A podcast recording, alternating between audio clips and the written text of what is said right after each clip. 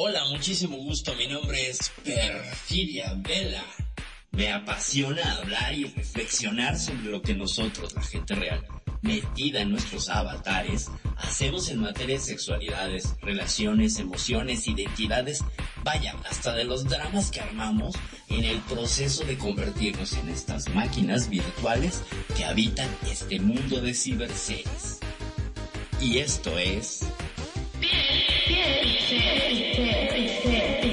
Sexualidades, relaciones y dramas virtuales, tan reales que ni en sueños. Pixel.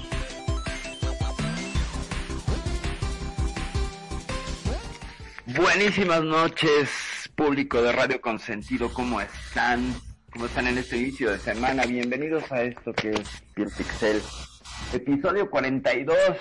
Hoy vamos a hablar de un tema que surgió el fin de semana platicando con mi querido y estimado Magnum sobre el amor de tu vida. Y así que vamos a discurrir en esta sesión con este tema que parece que es como muy obvio, pero encierra un montón de cosas y ya que me puse a investigar, bueno, no saben gente, no saben y vamos a estar a micrófono abierto, así que si necesitan el lab, ya saben, nos pueden escribir por Facebook, está pegado en la publicación. Y antes que empiece yo con mi mole de amor de tu vida, déjenme presentar a quien me va a acompañar el día de hoy y como lo hace casi todos los lunes, tengo el honor de presentar a mi queridísima Mariel. Mariel, bienvenida.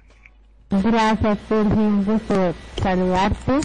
Y gracias por invitarme, como siempre. Y saluditos a todos, esa audiencia de radio consentido, como siempre, que nos honran con, su, con sus oídos.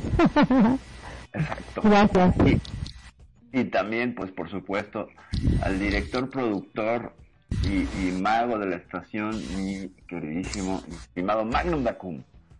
Aquí estamos, buscando el amor de mi vida, porque es así, ¿por qué estamos buscando? Es una constante, ¿viste? ¿Será esa cosa de Hollywood? ¿Será esa cosa de películas? ¿Esas cosas que nos meten de niño? ¿O estará inscripto en nuestro propio ADN? Que nos la pasamos buscando por todos lados el amor de nuestra vida. Pero mi pregunta es, ¿solamente a los hombres nos pasan o a las mujeres también? Yo creo que era los dos. Yo creo A que los dos. Pero antes de empezar, vamos a darle la bienvenida a Tony. Tony, bienvenido. Ay, yo no sé si ustedes lo escuchan, pero cada tanto escucho como un, ch- como un ruido medio raro. Sí, es muy y no sé cómo quitarlo. Ok, tienes ahí como un- una Es- tierrita. Una Es tierrita. que, es que lo que me pasó es que estaba tratando de, de, de arreglar un, con una controladora que me regalaron. Ay. Ah, muy bien. Muy bien. Eh, yo creo que no tengo ningún problema en decir quién. Y- Pero ahí me, ahí me siguen escuchando. Sí, sí. Ahora Ay. te escuchamos perfecto. Pero, o sea que ahora vas a estar más controladora, ¿no? Porque ahora te Sí. regalaron la controladora. Exacto. Ahora sí, exacto. Su necesidad de control ya tiene una controladora. Exactamente. Ajá. Bueno, lo que pasa es que mi querido amigo de mi alma, Blue Eyes, me regaló una controladora. Entonces la estaba programando y eso, pero me compré también otros audífonos, un micrófono, no sé qué, y quedó como a medio, a Yo te digo- configurar. Perdón, ¿no, Mariel? Pero yo creo que a partir de ahora vas a pasar a ser la envidia de la mujer celosa. Porque vas a tener tu propia controladora. ¿Sabes cuántas Así es. mujeres celosas van a querer tener su propia controladora? Exacto.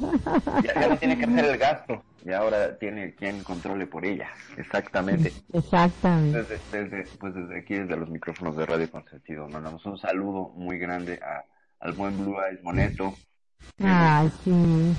y también para Rainmaker Cortés, que, Rainmaker. que son los dueños de Latin Quarter, que tiene, tenemos el gusto y el honor también de ser copatrocinadores Ajá. de Consentido como Latin Quarters.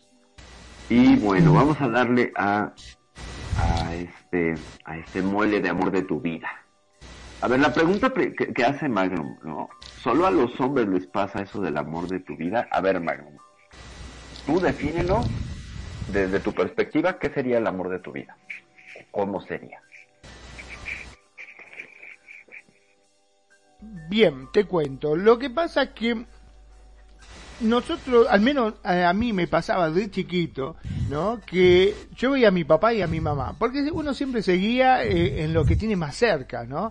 Y que ellos siempre estaban juntos, y que siempre, y que mi papá le decía cositas lindas, y que mi mamá se ponía toda melosa, y que le decía, ay, cómo te amo, que esto, que...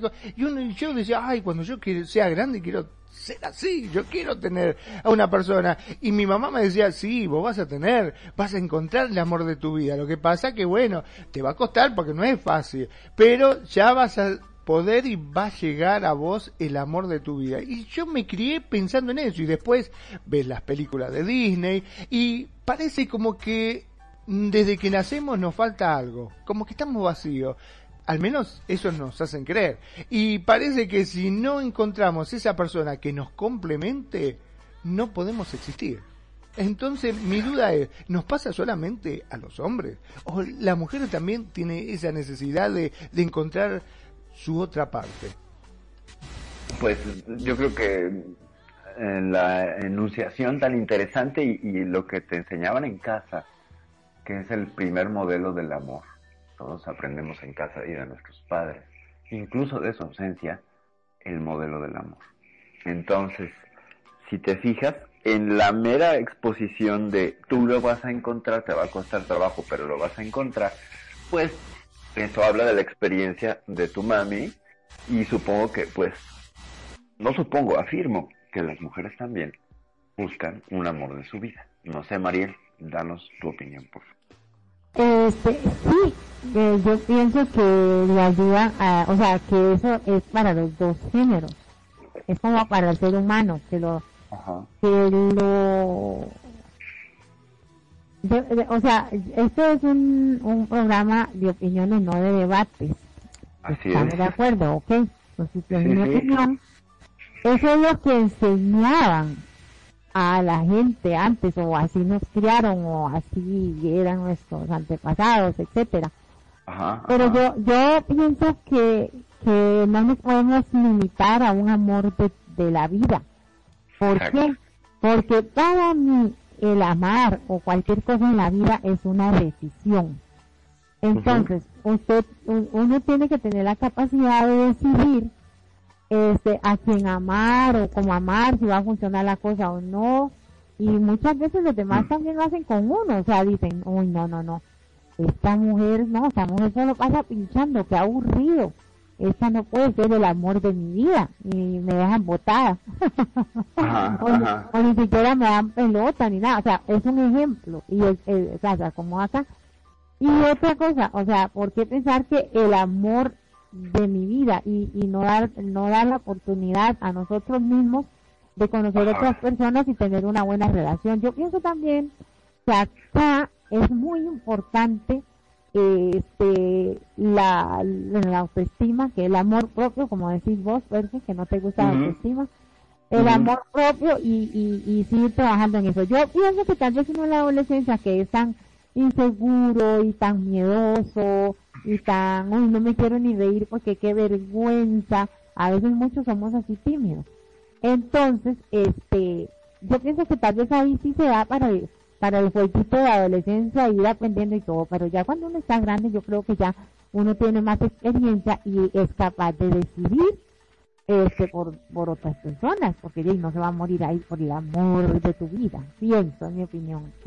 déjame, qué brillante tu opinión, te voy a decir. Pero totalmente, la verdad que a, mí me gustó muchísimo eso, porque a mí siempre me quedó esa duda, ¿viste? Digo, puta madre, digo, tenemos que buscarlo sí o sí. Digo, o sea, si no lo encuentro estoy muerto. ¿Qué hago yo si lo busco y no lo encuentro? Y aparte, ¿cómo puedo hacer yo para darme cuenta si verdaderamente es el amor de mi vida? Porque voy a ser sincero, lo que primero, cuando uno es chico, busca en una mujer, eh, no le mira precisamente el alma, el espíritu o el corazón, uno le mira el cuerpo, ¿no es cierto? Y uno entra por ahí y dice, uy, está buena, pero ¿y será el amor de mi vida esta mujer? O no será el amor de mi vida?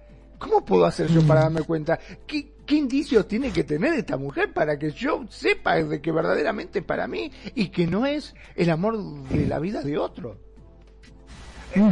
Fíjense, voy, voy a tratar de bajar tus dos comentarios porque hay elementos súper interesantes de análisis, tanto de tu comentario, Magnum, como el tuyo, Mariel. Vale. Magnum, esta cuestión de sentirnos vacíos, en falencia, con la necesidad del otro, lo cual es muy interesante y lo vamos a tomar desde el, banquete de Platón, lo vamos a hacer más coloquial para no sonar tan académicos, pero pues lo vamos a ligar al comentario de, de Mariel, donde menciona que lo aprendemos donde en la, adolescencia, yo diría que también en la infancia, como lo expuso también Magnum. Entonces, el banquete de Platón es una historia muy bonita, de hecho hay una canción que es una belleza, que se llama El origen del amor. Y esta canción lo que menciona, bueno, pues, está basada en el mito platónico donde se supone que la humanidad... Perdón, eh, perdón, interrumpo un segundito como para pedirle si por favor a Mariel puede este, apagar el micrófono cuando está hablando vos, porque viste, se escucha mucho ruido y Este, hace que se, que se tape, por ahí no se entienda bien, si es tan amable. Bueno, entonces, se supone que en el mito platónico había varias humanidades.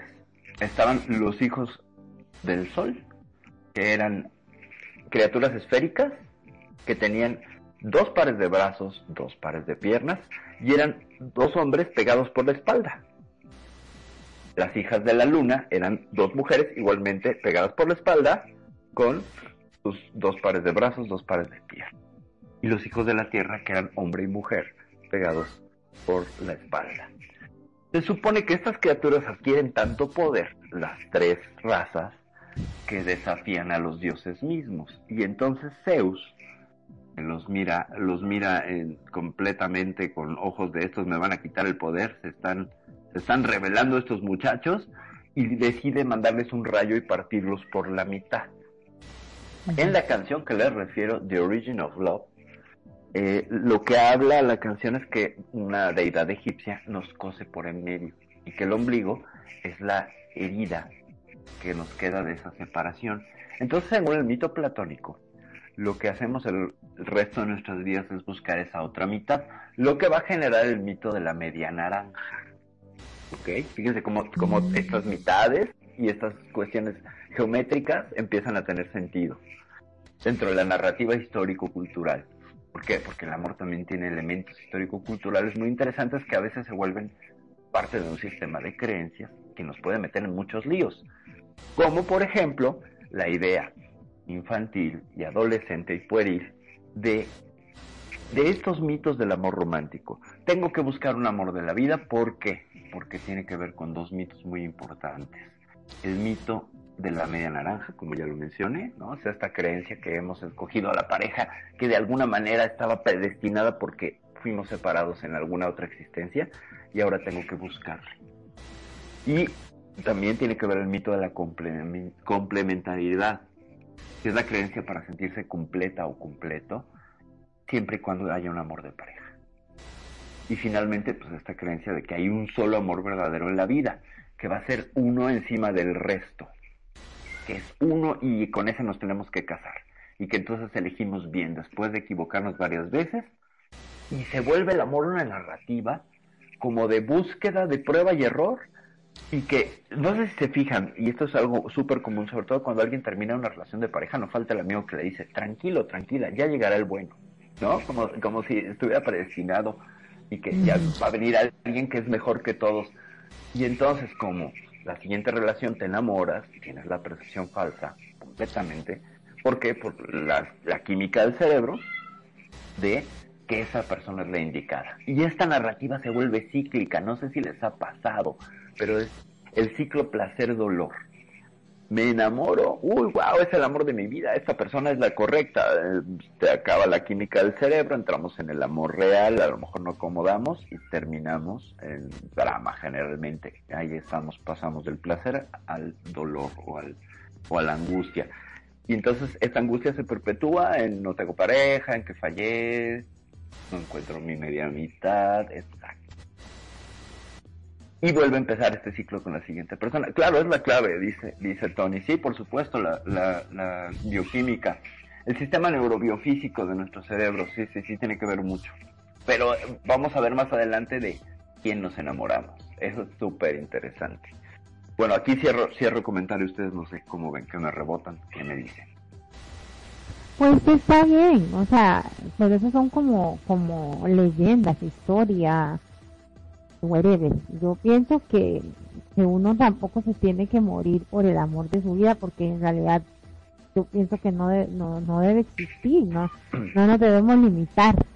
Pero lo que dijiste me parece bien por como historia, como, como, es que por ejemplo, yo quiero, quiero aportar algo acá en esto que sí es cierto. El, en el hogar es donde se aprende el amor y que la cuna del amor y etcétera. Está bien. Vámonos con nuestros hogares, los hogares de nuestros padres, nuestros abuelos. El señor salía al cafetal y podía tener sexo con todas las mucamas, con todo que le diera las ganas, millonetas. Y los pobres en la finca, en el cafetal, en el charral, en el bananal, donde estuvieran. Ahí podían este, tener relaciones sexuales con, con la que quisiera y como eh, no era tan, digamos, tan a menudo como ahora, tan fácil, este, pues, eh, claro, ahí despellejaban a la gente y todo, según las historias de nuestros padres. ¿Y qué pasaba? Que la señora en la casa metida, la mamá criando a sus hijos, cocinando, etcétera, no salía de su casa, no conocía a nadie, hasta con enfermedades venéreas aparecía y, y, y, no sabía ni de dónde salía, etcétera. Entonces, ¿qué pasa con ese amor que estaba la mamá enseñándonos a nosotros? Eh, está errado. ¿Por qué está errado? en, mi, en, mi, en mi opinión, ¿verdad? sigo aclarando. No, dale, dale, dale, ¿Por qué, ¿Por qué está errado? Porque es una señora sumisa, una señora de que, que no tiene ni voz ni voto, ni puede decir, no, este cabrón no es el amor de mi vida, no, ay, no, ahí lo venera, se entera de las infidelidades y todo y, y tiene que perdonarlo, tiene que, para dónde se va a ir con el montón de hijos, para dónde se va a ir si nunca maneja dinero, para dónde se va a ir si no conoce a nadie, eh, para dónde se va a ir si la sociedad le caería le caía encima en ese momento. Entonces, por eso yo pienso que, yo pienso que ahí, de ahí ya viene eh, erróneamente ese concepto, en mi opinión. Sí, sí, sí, yo te diré que, bueno, sí son leyendas, pero de leyendas estamos hechos y de mitos y de narrativas. Somos la sumatoria de la narrativa. Y vamos a sí, pero yo, pero, sí, pero yo, perdón, sí, yo estoy de acuerdo que estamos hechos de eso, pero nosotros también tenemos el libre albedrío de decidir a quien amar, a quien querer, y si es un cabrón o una cabrona, pues también podemos decidir eh, eh, eh terminar, que ya me callo. Sin embargo, no, está muy bien. O sea, mi punto va hacia el tema, es que si no lo conoces, a lo mejor está en el inconsciente, ¿sabes? O sea, si no tienes conciencia de dónde te hace clic y sentido esta narrativa, a lo mejor es algo que escuchaste en la infancia, adolescencia, como incluso las órdenes poderosas de los padres, y queda guardado en el inconsciente y nos hace caer en una serie de errores y meternos en líos y por eso hay que hacerlo consciente. Entonces, incluso las partículas culturales como los mitos y las leyendas también hay que hacerlas conscientes porque a lo mejor desde ahí eh, te das cuenta que lo está siguiendo una idea, una idea predestinada de un deber ser en el amor, un deber ser de lo que decías. Esto tiene que ver con el mito del amor todo lo puede, ¿no? La mujer que antes tenía que soportarle las infidelidades y que incluso decían es que así son los hombres, ¿no? Eh, que se entendía que el hombre pues podía tener sus, sus affairs, como esta suerte de monogamia con permisividad pero a fuerzas, era de nuestros abuelos y nuestros padres, y que sigue existiendo, ¿eh? No creas que se ha acabado, sigue ah, prevaleciendo. Todo esto es muy interesante porque fíjate, tiene que ver con mucho de la moral que se establece con la época victoriana donde el pudor, donde el ocultar el cuerpo para negarlo y luego enseñarlo eh, se vuelve parte importantísima de la narrativa cultural y sexual eh, y sexológica de, de, nuestros tiempos. Es increíble, seguimos mirando el mundo con una moral sexual de hace 140 años o más. Eh, y es inaudito, pero ahí vamos, ¿no? O sea, que ya está en crisis, claro, ya está en crisis finalmente. Después de mucho tiempo entró en crisis.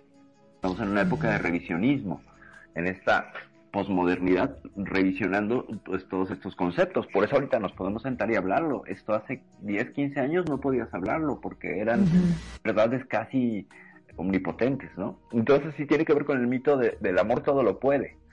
Y fíjate cómo se van concatenando los mitos del amor romántico. Una vez que encuentro mi, mi media naranja, debo de sostenerlo a través de qué? Del amor todo lo puede. Y entonces ya, como ya te tengo, ya no te quiero soltar. Y todas las relaciones giran en torno a una angustia de no te tengo que perder.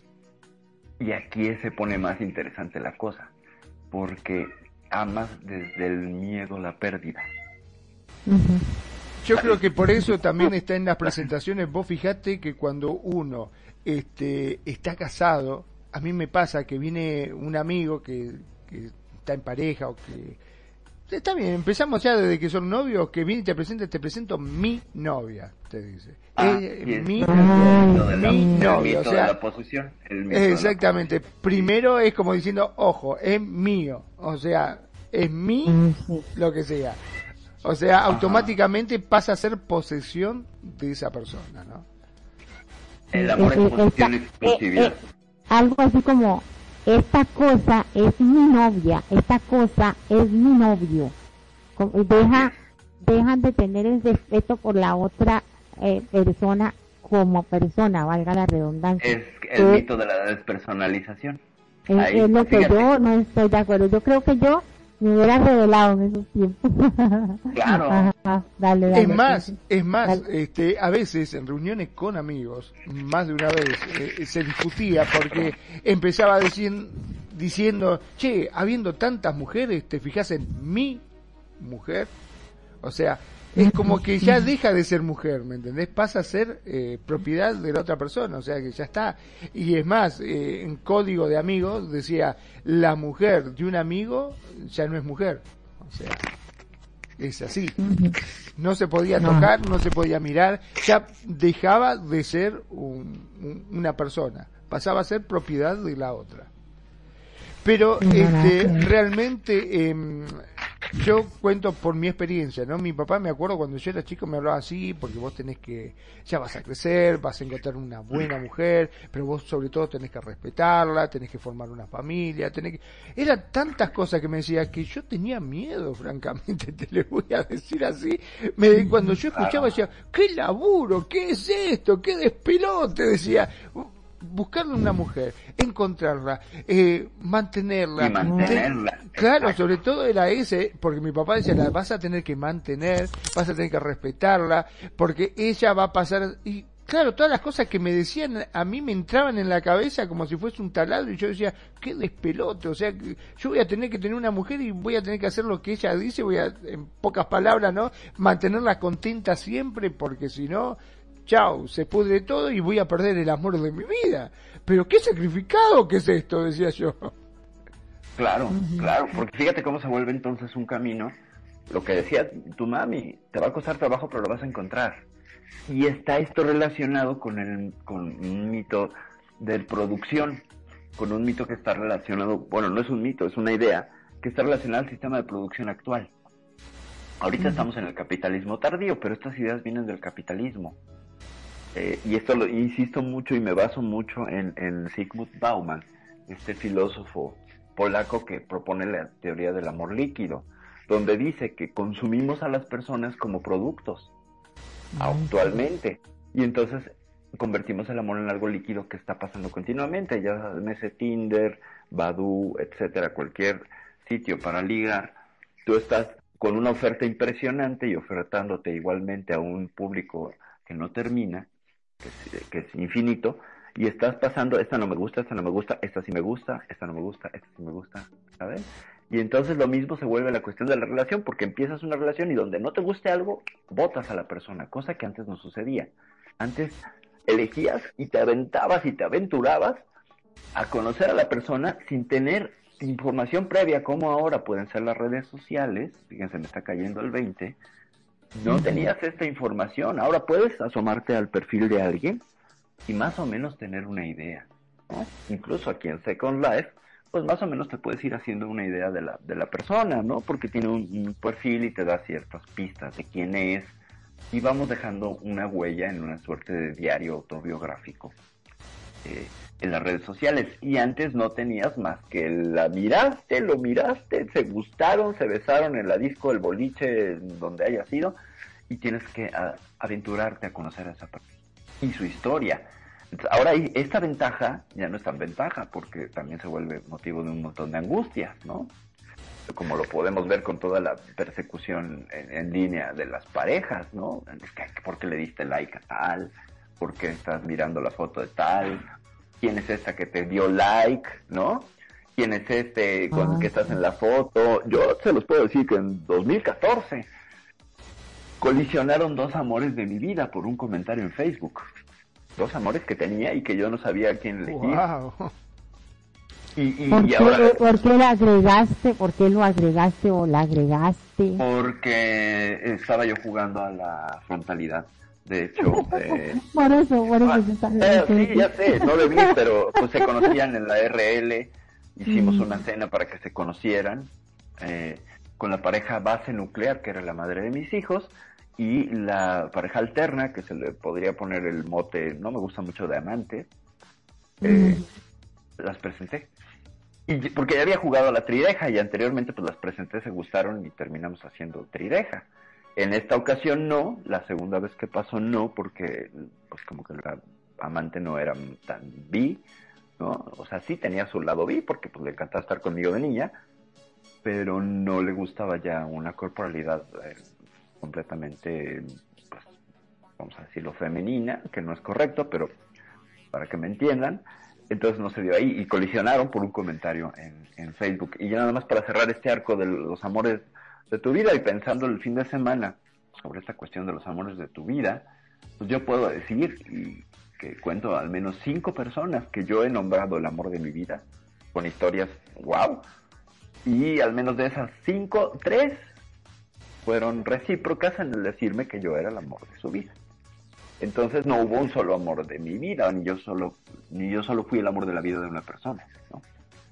Y, esto que ejemplifica, que nos pasa que hay historias que no sé por qué tendríamos que categorizar a una por encima de otra. Sería el siguiente este, arco narrativo, no sé cómo lo ven ustedes. Exacto, dice Tony, más que el amor de la vida es el amor del momento. Exacto el amor del momento. Sí, sí, sí. Sí, el amor del momento. Lo que pasa que también, ¿no? Eh, no solamente está el hecho de que esa persona pase a ser el amor de tu vida, sino que esa persona tiene su propia vida y la viene arrastrando y automáticamente desde el momento que se topa con vos, vos tenés que empezar a arrastrar tu vida y la vida del otro también, más todo lo que viene acarreando. Eh, a mí, por ejemplo, me ha pasado, de, yo estoy en una empresa, este, trabajando ahora, ¿no? Y resulta que hay, hay mujeres y por ahí, claro, yo noto que como que te tiran onda, ¿viste? Y te dicen, sí, lo que pasa, vos imaginate que yo estoy sola, soy separada, tengo dos chicos chiquitos que los estoy criando porque el degenerado de mi marido me dejó tirada, no me pasa ni para el mantenimiento. A eso agregarle que estoy con mi mamá y con mi papá que ya está senil y que se olvida de las cosas, que, o sea, estoy manteniendo todo eso. Yo necesito mm, a alguien, un hombre, bueno, que me ayude, que me dame cinco minutos voy a comprar cigarrillo. Pero si vos no fumás, no importa, voy a fumar. Empiezo a tu historia me angustia, ya me voy. Sí, claro. Es que ahí se nota que está tirando un gancho, ¿no? De un ayúdame y ayúdame económicamente. Exacto, viene por ahí, o sea que está buscando un salvavidas más que el amor de tu vida. El salvavidas está buscando. Pero fíjate, fíjate, Magno, esto que revelas es importantísimo porque es parte de un ecosistema relacional actual. O sea, pensemos las relaciones como un ecosistema donde hay depredadores, víctimas, este, recursos, etcétera. Y entonces, quienes han sido víctimas de un depredador o se han depredado a sí mismos, mismas, están en la búsqueda del que, de, ya no de un amor que les dé amor, sino que les dé compañía. Y ahí entraría la cuestión del amor para tu vida, donde el, el amor de tu vida estaría lleno de cuestiones románticas, ilusorias, este, bonitas y que vienen de otros tiempos, y el amor para tu vida es práctico. Es una cuestión de, igual yo me meto en esta relación porque obtengo algo, y aquí es algo que a mí me parece muy interesante. Cuando vas a estar en una relación de pareja también hay que hablar de lo económico. Ay, sí. Que parece, sobre todo en RL, que es algo que no es importante, pero es vital porque cuando el dinero escasea, el amor sale por la ventana. ¿Qué opinas? Mm, Claro. No solo de amor se se vive el hombre, o sea, tiene que comer, vestirse, medicina, todo. Ga- Este, 60 lindens, gachas iba a decir, 60 pero ya no. ya no 60 hay. linden, este, pagar el terrenillo, porque si no, no pueden decir a la cama, etcétera.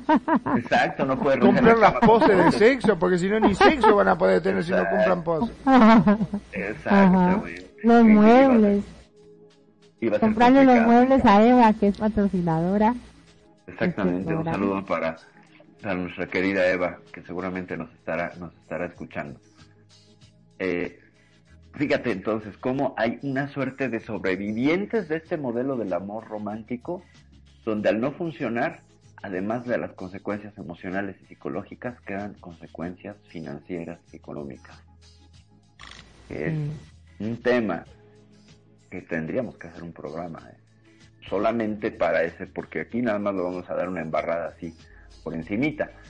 Porque vamos al, al, al- fíjate Es cómo que, ya se perdón, un ¿no? Pero de me da la sensación dale. de que todo esto va llevando a que llegue un momento que la necesidad es tan grande que como había una película, una obra teatral aquí en, en Argentina, en mi país, que se llamaba No seré feliz pero tengo marido. O sea, buscar a alguien que te mantenga. Después, más allá, la felicidad, y lo vemos. Después lo otro se arregla. Lo que necesito es que me mantengan todo esto porque, claro, tengo que comer todos los días, tengo que mantener a mi viejo, a mi vieja, al- los chicos, que me entran al colegio y hay que comprar ropa, libros, cuadernos y yo laburo todo el día como una perra y no puedo y necesito. Claro. Y bueno, al final, este, tanto por un lado como por el otro, es hay una carga emocional muy grande de todo esto, porque a lo primero por ahí Enorme. entra totalmente enamorado, porque se enamoró de su ojo, de su forma, de su cuerpo, de, de todo, y a medida que va pasando el tiempo, va cayendo todo ese amor. E- Es un amor que, que ya no es el amor del objeto o del sujeto, sino de las circunstancias.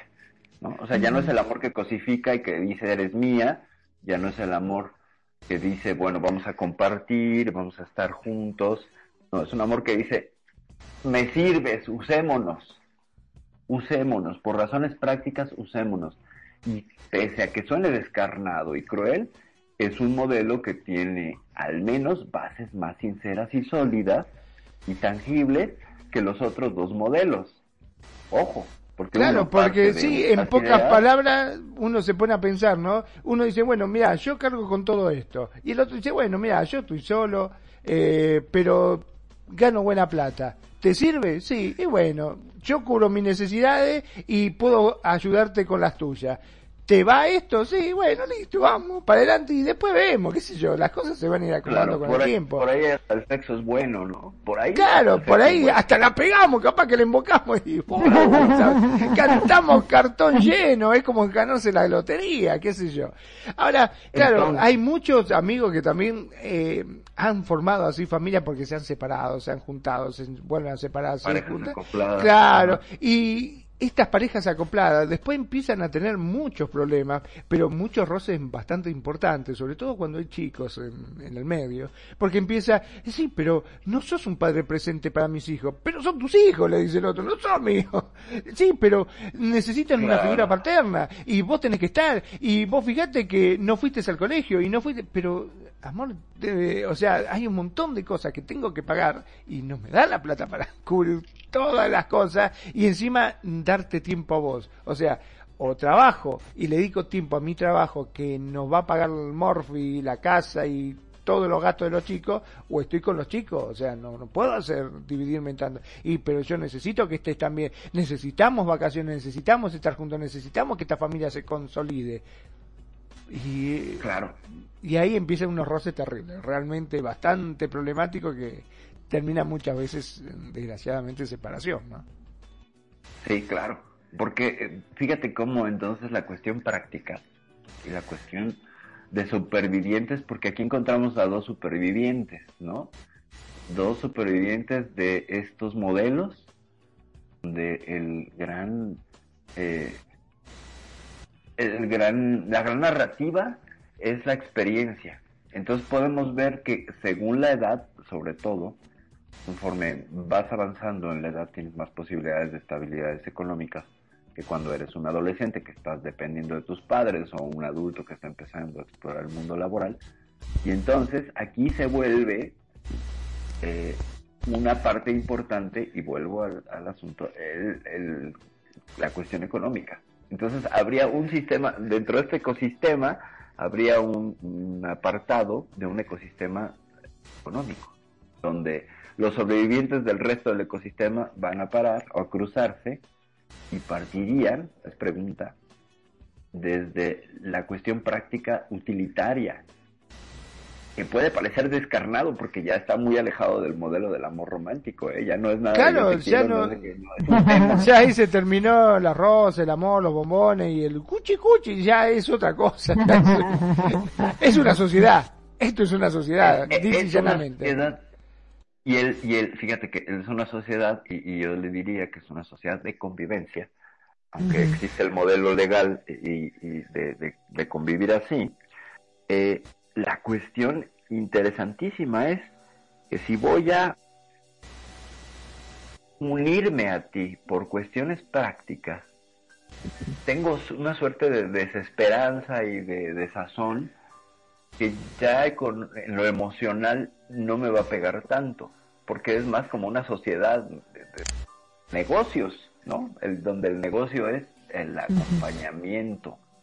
Y Claro. estaríamos Porque, perdón, ¿no? Pero también ¿no? he, escu- escuchado, perdóname que te interrumpa, que mi No, amigo no, me adelante. dice por ahí, este, ¿sabes lo que pasa? Que yo ya tengo 45 años y si no engancho nada ahora me voy a quedar pavetizando, ya a mi edad, viste, es jodido. Y este, y bueno, tiene tres pibes, me tengo que bancar la vieja y el viejo y toda la familia y qué sé yo, y bueno, dentro de todo, qué sé yo, es buena piba, viste, y bueno, tratamos de ver, otra no me queda, ¿qué querés que haga? Me tengo que arriesgar. Y es como, antes que la nada me quedo con algo, es un manotazo de ahogado.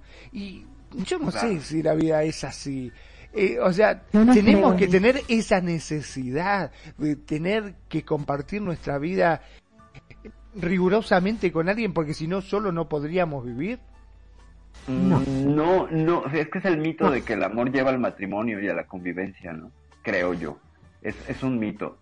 Antes de Ajá. que, de, de que participes, Mael, porque ya sé que tienes que decir, nada más quiero cerrar eh, o aportar que el ser humano necesita forzosamente, y hay estudios interesantes al respecto, de caricias y mimos porque tu salud se va en declive cuando esto desaparece de tu vida.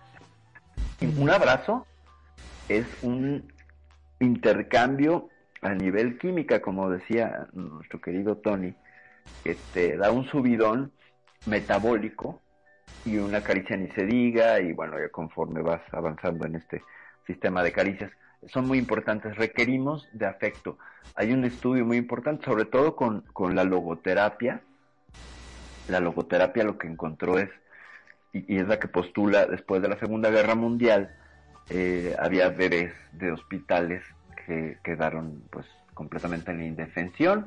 Entonces decidieron, sobre todo en Berlín, ya que está Berlín tomado por, los aliados, juntaron a todos los bebés y eh, los tenían por cuestiones prácticas divididos en, en- con unas enfermeras que eran muy cariñosas y los abrazaban y todo, y había otras que eran muy prácticas y solo los alimentaban y les daban lo necesario, los cambiaban, los alimentaban, los bañaban. Las otras hacían lo mismo, pero eran afectuosas.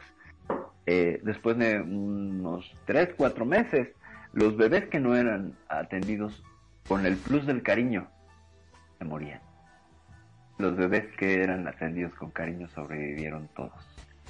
Entonces ahí Víctor Frankl que además salió de un, de un campo de concentración, por eso él, es el creador de la logoterapia, él, trabajó en estos, en estos hospitales y señala que necesitamos afecto para sobrevivir. Entonces, no hay que confundir afecto con pareja. Yo creo que puedes tener afecto y darte afecto, que es otro tema. y, y, ahí entraría también el tema de las mascotas, por ejemplo. Eso es algo que me cayó la semana pasada el 20, ¿cierto? Te hacen cariño y es un intercambio con un ser viviente. ¿No? Y que te da atención. Tú llegas y ves a los perros que te mueven la cola y es alguien que se alegra de ver. Ay, sí, yo te juro que... que están solas a mí me llena eso, me llena llegar eh, a casa y que tengo mi perrita que se vuelve loca, pero vos no sabés hasta pise hace cuando me ve y me salta y me hace una fiesta y me acaricia y a la mañana, ya te digo, duerme conmigo y cuando se levanta se estira todo y me hace unos mimos, quiere que la toque, qué sé yo, que la acaricie y se pone tan mimosa, la verdad que es una cosa, mm, es terrible, a mí me llena muchísimo. Eh, ¿Qué quieres que te diga? Eh, eh, el amor que te brindan ellos es totalmente incondicional. Eso sí que es incondicional. Claro, claro, claro. claro. María. Ok, yo en eso de la, de, del afecto y todo eso, sí, tienes razón. Me fue la idea principal. Perdóname, me extendí, me extendí, pero... No, no, no, pero muy bueno, pero muy bueno. Pero es que no me, no me acuerdo cómo fue que se arrancó y ahí era donde yo tenía tema también. Pero estuvo bueno la cuestión, la cuestión práctica utilitaria de estar en pareja y hacerse como una sociedad, eso fue uno de los puntos que tocamos. Después hablamos con el, con el ejemplo que puso Magnum del amigo que tenía muchas cosas que cargar y que la edad iba siendo un factor de conforme vas creciendo vas saliendo del mercado relacional o sea ahora sí que la carne joven pues va teniendo un valor plus en esta sociedad que le sigue rindiendo culto a la, a la juventud. Y conforme vas avanzando pues como que vas perdiendo puntos ya no eres tan atractivo no entonces y eso en el caso de los hombres y en el caso de la mujer este que decía no seré feliz pero tengo marido o sea como que cualquiera ya llega un en el caso del hombre eh, le da y en el caso de la mujer sí bueno ya está no seré feliz, pero tengo marido. A la miércoles. Eh, eh, ok, en eso de, de, de, de, de que, el, o sea, de que la, de que uno tiene que vivir siempre con alguien y eso no, no es así. O sea, yo pienso que a través de la vida, bueno, yo hice esas cosas muy jovencilla, muy chiquilla y todo eso está bien, pero las viví. Yo, yo, yo pienso que uno puede, eh, ¿cómo le explico? O sea, bueno, yo tuve mi pareja, RL, muchos años, disfrutamos y tonteras hicimos porque los dos éramos muy inexpertos, etcétera, pero la tuve, me realicé en eso, nunca he anhelado tener hijos, no porque no me gustan los niños, sino porque no me gustarían los míos. ¿Por qué? Porque no tengo suficiente dinero para cuidarlos, no tengo suficiente capacidad eh, física para cargar un mocoso encima mío todo el tiempo para que después el mini se me vaya o lo que sea y es la vida ¿entiendes? Ajá, ok no no lo digo resentida ni nada no me hace falta ahorita tener un bebé cuando era chiquilla todo el mundo me decía es que tiene que tener hijos y yo tenía mi pareja chiquilla me refiero qué lindo yo tan buenísimo. Pero cómo se llama este yo, yo analicé primero, yo dije, ¿por qué yo tengo que tener hijos? O sea, solo porque la sociedad me demanda eso, no. Este, ellos no van a estar en mi pellejo, ellos no saben la condición que yo tengo, económica y, y, y, de salud, como muchos padres la tienen, y también siempre medité sobre que voy a traer un hijo mío a sufrir acá al mundo. Eso es decisión de cada quien, igualmente digo, no lo critico, ¿me entiendes? no lo critico. hay gente que quiere tener cinco chiquillos y los quieren ahí mal vestidos, con, hasta con hambre o como sea, y eso es decisión de ellos. No estoy de acuerdo, pero ya, ya ellos, ¿verdad? bueno, pero perdón, ¿no? Con respecto a eso, yo creo que hoy por hoy eh, ha cambiado un poco la perspectiva de eso, porque antiguamente era como que llegabas a, no sé, era solo casarse para que ya decía, ¿y para cuándo los chicos? Era como este, una necesidad, ¿no? El, el hecho de casarse significaba que tenías la obligatoriedad de tener hijos. Hoy por hoy la Ah, mayoría ma- de las parejas que veo no, no, mm, o sea, no quieren tener, conozco muchos que dicen, no, a mí de pibe no me hablé ni en pedo tengo chicos, dice. La mayoría no quieren saber nada. Es como que ha cambiado mucho la mentalidad, me parece, con respecto a esto. Sí, vea, m- mano, cuando yo estaba, eh, que, eh, eh, es que, bueno, es que yo tuve pareja muy joven.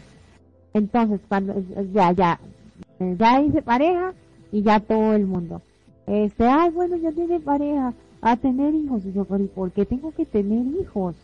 Les decía yo. Y decían, es que porque sí, porque le dan fortalecimiento a la pareja. Entonces yo le decía, no, las parejas y las relaciones de pareja son de dos. Los hijos son parte de esa relación, pero no es la relación en sí. Es, eh, o tener un hijo no va a unir ni a desunir a una pareja. Ok, ya pasó eso. Ya después que... De, ah, bueno, pri- primero que case, se case, se case, se case. ¿Verdad? Ya uno se casa. No se ha casado, no ha, no ha disfrutado ni la luna de miel, de mielda, cuando ya le están diciendo, tenga hijos, tenga hijos, tenga... Y uno, puta madre, pero ¿por qué? Si quiero disfrutar, quiero coger tranquilo, quiero coger tranquila, porque tengo que tener hijos. Que me lloren ahí a la cuna cuando yo estoy por, por correrme, ¿no? Eh, esas cosas, o sea, eh, ya, y eso sí, tiene razón Magno, ya eso ha cambiado mucho, ahora la gente es más moderna, ya eh, planifica un poco más las cosas, eh, cuando van a tener el hijo, etcétera, o si quieren o si no quieren, y es más, Magno, eso ahora la, los chicos lo hablan, bueno, por dicha, los chicos a veces lo hablan desde cuando comienzan un noviazgo, se le preguntan, ¿y tú qué quieres? ¿Vas a tener hijos o no vas a tener, o etcétera? ¿Entiendes?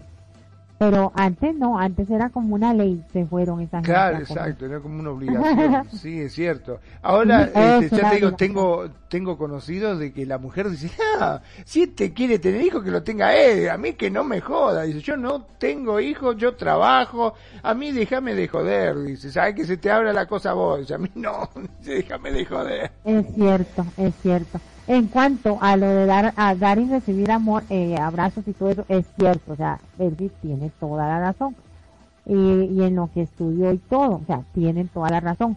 Pero ya cuando usted ha tenido una relación y ha experimentado eso, o sea, se ha re- realizado en esas áreas de la vida, llega un momento en que tú, eh, tú puedes trabajar en ti, como ya hemos hablado en, problemas, en programas anteriores, puedes trabajar en ti, levantar su autoestima, levantar su, su, su eh, valorarse más, y etcétera, y en realidad no necesitas tener una pareja a la par, porque tú puedes sobrevivir, con tu dinero puedes planificar eh, una vejez, eh, que, que muchas veces dicen es que tu esposa y tus hijos son la garantía de tu vejez, no, porque ya dejamos de ser esos chunches que éramos antes, esos objetos, ahora somos personas, ¿por qué? Porque la otra persona perfectamente se puede decidir eh, eh, retirar a vivir solo o separarse o hacerse dolor de otro amor de la vida, mal, mal llamado mal, mal llamado amor de la vida y, se- y, y- y son más independientes las parejas actualmente. Entonces, no son una garantía. Después, los hijos, ningún hijo nace para quedarse con el viejito. O sea, habrá muchos que sí lo hacen y tienen la capacidad de hacerlo o, o etcétera, digamos eh, de, de quedarse con el, con el papá o con la mamá, ¿entiendes? Entonces ya están viejitos los padres y los cuidan y tienen esa oportunidad, se le puede llamar. Hay otros que no pueden, porque tienen que trabajar, porque, qué sé yo, tal vez un hijo con discapacidad, porque tal vez su esposa sufrió, o su esposa o su esposo sufrió una enfermedad y tiene una limitación y tiene que dedicarse a eso. No es una garantía y tampoco es una obligación de que el hijo tenga que cargar. En lo que yo sí creo es que el, el hijo te- siempre mantenga el cuidado hacia sus padres, a su, a su, a su núcleo que lo creó, ¿me, eh, me entiende? A ese afecto y todo. Pero no es que uno se va a morir porque no lo, no lo acaricie o a alguien, de- de- a un amor de, de pareja. Porque como decía también Percy, este, uno puede recibir un abrazo, bueno, ahora con esta puta pandemia, hasta ni eso ya, pero uno puede recibir welcome back Percy, uno puede recibir un abrazo de un amigo, un abrazo de, de, una amiga, eh, lo que sea. Eh, y ahí recibe el amor. Y ahora como es tan común la gente que tiene sus mascotas, entonces también por ese lado, porque incluso los doctores recomiendan que la gente tenga su perro, su gato, etcétera. Bueno, yo no tengo, pero la única perra en esta casa soy yo. pero ¿cómo se llama? Pero pero sí, ya no, ya ya yo pienso que, que ya cuando uno madura un poco más y ya eh, crece un poquito más en edad y todo, este, y, y uno puede decidir, como dije al principio, todo en la vida es una decisión. Yo en ese momento, en mi vida real, yo no quiero una pareja en mi casa. Si me encontrara cuando pase el COVID un amantecito, pues eso sí me gustaría tener. un amante. Pero una, una pareja en mi casa, no. No, no me veo. Porque, porque ya yo estoy acostumbrada, soy tan feliz sola y yo digo, todo el tiempo que yo pueda vivir solita, voy a vivir solita, voy a disfrutar de mi vida solita porque ya que porque yo ya anteriormente me, me realicé en otras áreas pero ya nadie puede venir a decirme a mí. De hecho vienen y me dicen ay Marielo usted todavía se puede hacer de alguien. Júntese con alguien y yo para qué voy a querer a alguien aquí que me eh, eh, la vida usted tranquila así si fuera un amantecito pues sí y reímos con eso pero no es una garantía o sea si usted decide tiene la capacidad y decide puede hacerlo. Como igual respeto las personas que dicen, no hombre, yo solo, sola o solo, ni loca, ni loca ni loco vivo, jamás, yo me muero de presión, etcétera. Y, y quiere buscar una compañía, pues perfecto, como digo, todo en la vida es una decisión y cada caso es un caso. Pero esa es mi modo de pensar en eso, o sea, no podemos atarnos a, a, a lo que dicen que y, y etcétera, porque no, cada caso es un caso. claro que Este, mira, te digo, eh, otra de las cosas que también me parece muy controversial, eh, que esto también viene de la época de antaño, cuando una pareja tenía problemas, ¿qué es lo que te decía? Que tengan un hijo. Porque el hijo lo que hace une a las parejas. Mentira. La mayoría que yo conozco tuvieron hijos y después un despelote con el chico que se lo queda el padre, que se lo queda la madre, el pibe sufriendo, llorando. Los hijos maleta, los hijos maleta. Exacto. que después Claro, que la madre extorsionaba al padre, o que el padre extorsionaba a la madre, todo así, o sea, no, al contrario, les complicó la vida mal si una relación no va, un hijo no te va a arreglar nada. O sea, perdón, ¿no? Pero me parece que no te va a solucionar nada. Al menos esa es mi opinión, no sé qué opinan ustedes. Sí, igual yo, yo opiné, perdón, yo opiné eso en mi comentario. O sea, un, hijo no viene a, a, unir o, a lo que sea la pareja, y menos en estos tiempos. Dale, Percy.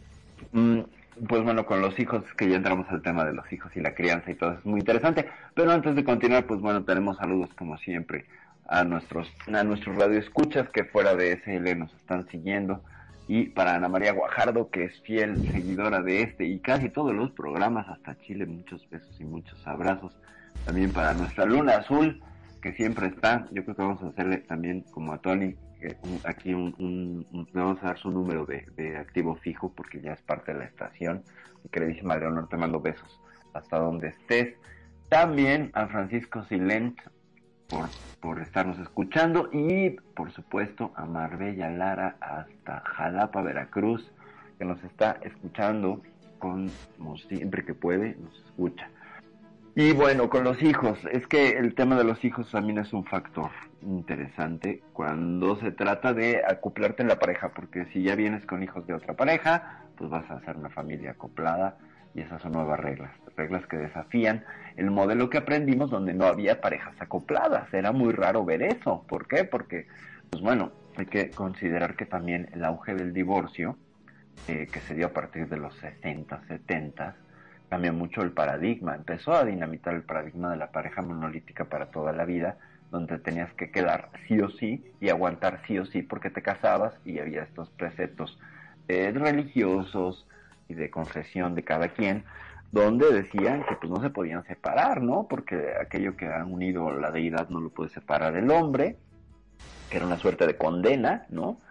También la frase esta de hasta que la muerte los separe, no sé si se saben la historia detrás de esta frase, de hasta que la muerte los separe, pero les doy así el datillo cultural que es muy interesante. En el concilio de Nicea, la Iglesia Católica reforma mucho de su, de su eh, rito del matrimonio y entonces es cuando deciden dejar de hacer uniones homosexuales porque las hacían antes del concilio de Nicea y la frase era por allá de 1300 era hasta que la muerte del amor los separe. Le quitaron el amor y bueno, siglos, siglos de parejas que se quedaron a fuerzas, a fuerzas y obligadas por un precepto. Pero bueno, y regresando al tema de los hijos. Los hijos son un factor que puede unir, sí, ahí diferiría un poquito contigo, Mariel, no es que una el amor, une la relación de pareja en algunos casos, si ambos tienen la conciencia, en otros son un, motivo de separación y divorcio, pero sí tienen su elemento de cohesionar, ¿no? No, no, de, de, de eso estábamos hablando, Manu y yo, que, dicen, ay, está mal, entonces hay que tener un hijo para que una la pareja. Y nos reíamos y decíamos que no. Como salvavidas. Es, que justo el hijo salvavidas le estás dando esta idea y ahí desde la terapia familiar sistémica le estás cargando un papel y el hijo va a hacer todo lo posible por cumplirlo.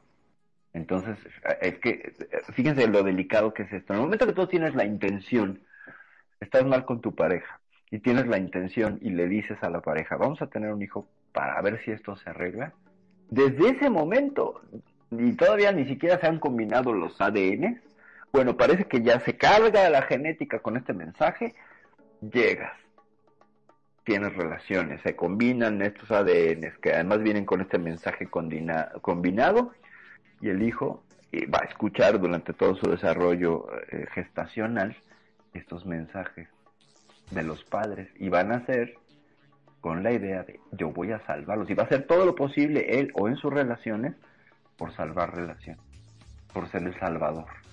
Y fíjense cuántos casos de personas que buscan ser salvadores de otros. aquí entraríamos con, con, un poco el discurso del doctor Eric Verne, con un libro buenísimo que se los recomiendo, se llama ¿Qué dice usted después de decir hola? ¿Y qué decimos después de decir hola? ¿Cómo estás? ¿No? Y bueno, en España dicen ¿qué tal?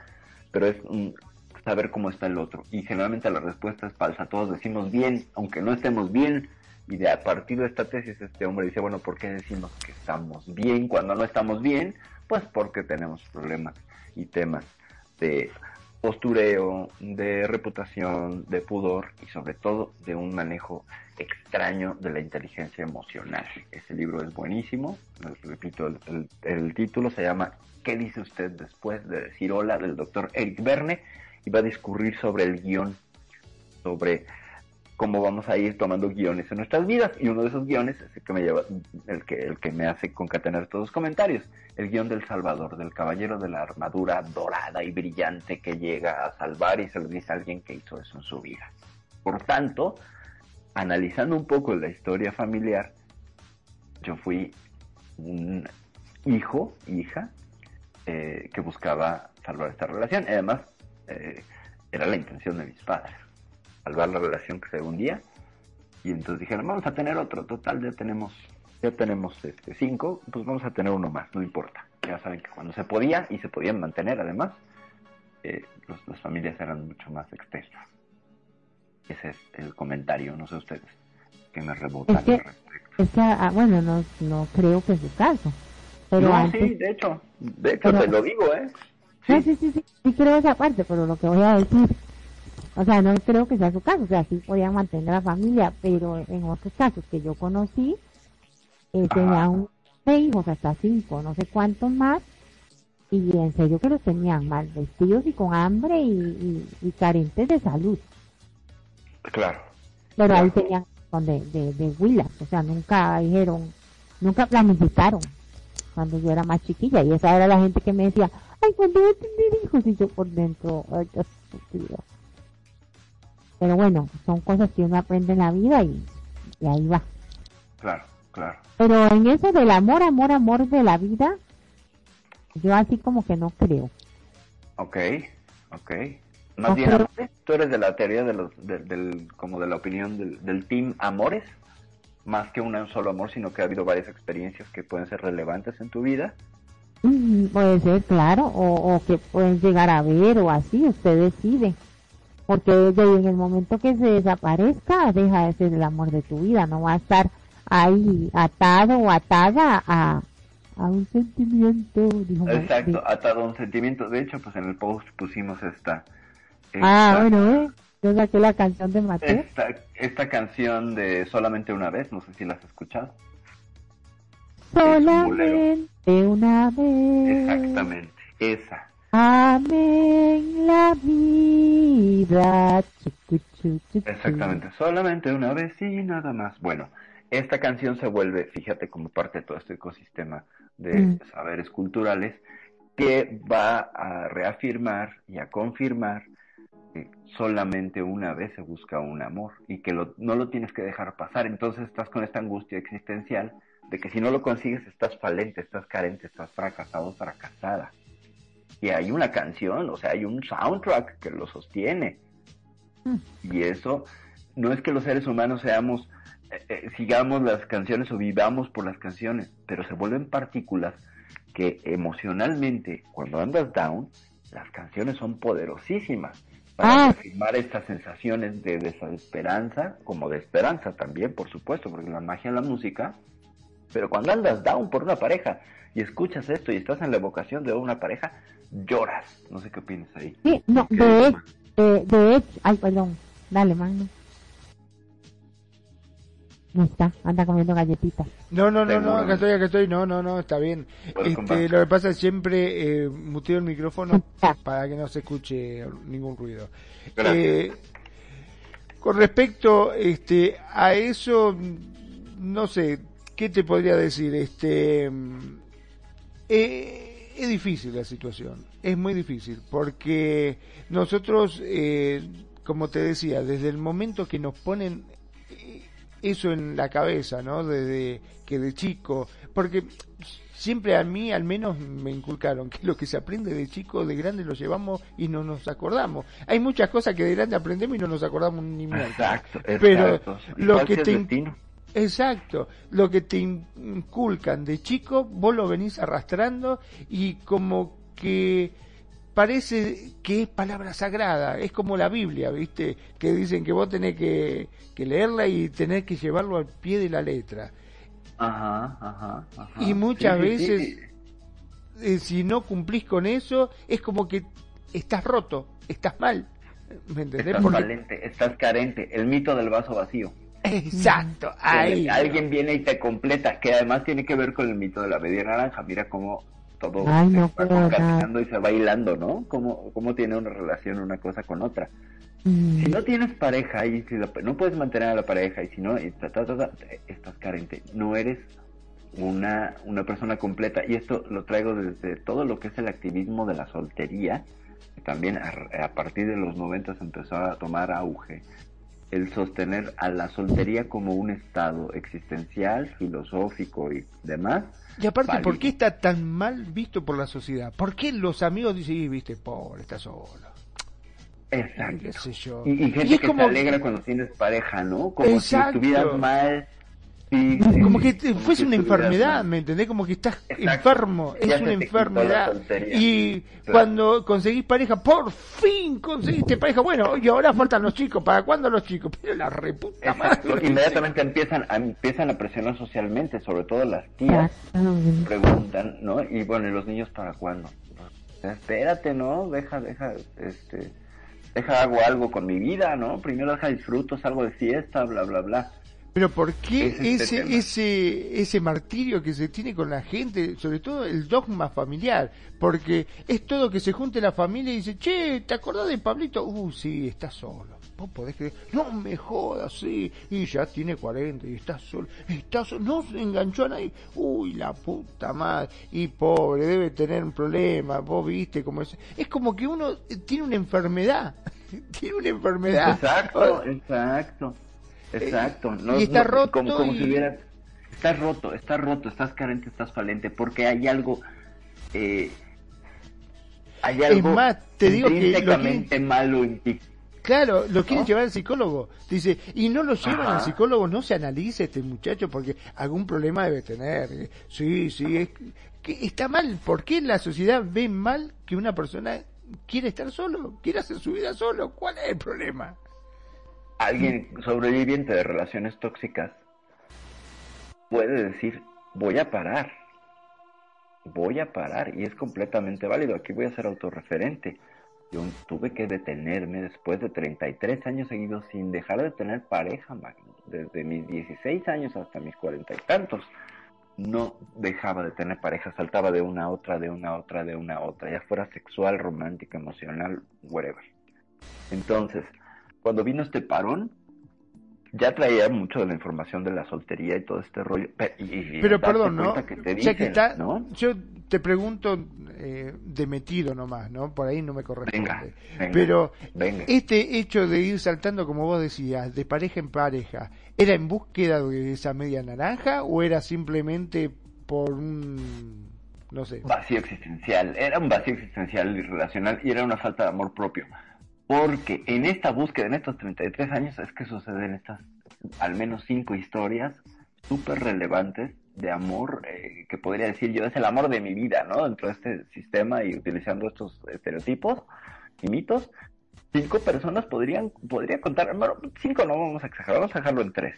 Tres historias, además de años de duración, y bueno, y otra que por ahí todavía está, ¿no? Eh, que, que dices, oh, por Dios, eh, nunca me faltó amor.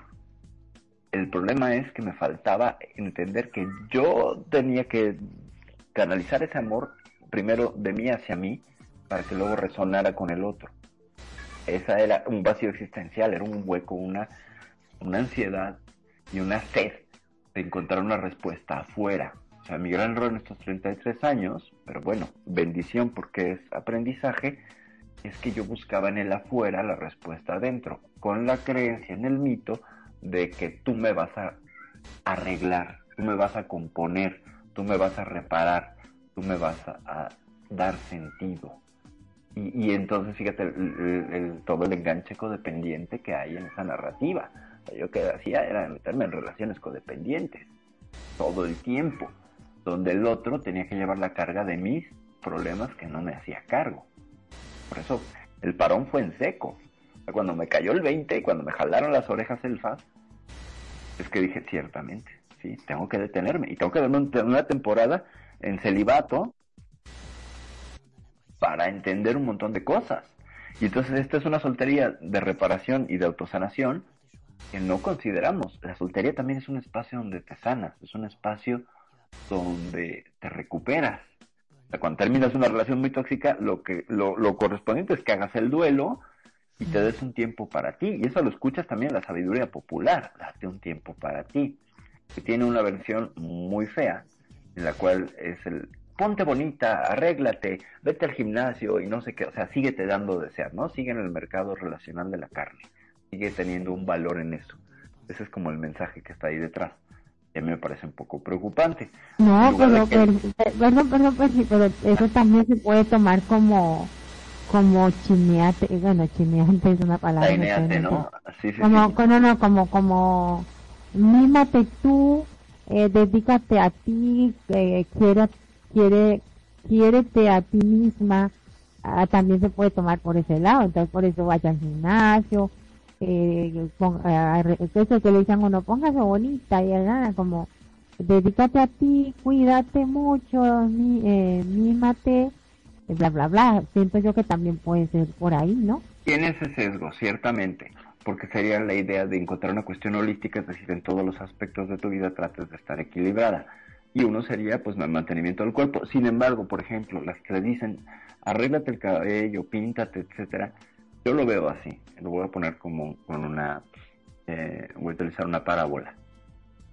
Es como tener tu cañería en tu jardín, tienes un registro de tu cañería donde sale todo, todo, todo lo que sale de tu casa por la tubería y se te tapó. Entonces destapas el registro y huele horrible. Y entonces, en lugar de meterte, porque te tienes que poner guantes y botas y meterte a destapar ahí lo que esté tapando, le echas perfume y lo tapas. Y, y, y entonces Ah, ok, ok, ya, ya entiendo, ya ya no huele entiendo. feo. Es- es- Ya- ese tipo de, de consejos es echarle perfume a esa, voy a decir la palabra, a esa mierda emocional que está atorada en la tubería y entonces Sí, sí. es externa la solución y esas es- son parches que no duran porque se caen. ¿Ok? Ya entiendo su idea.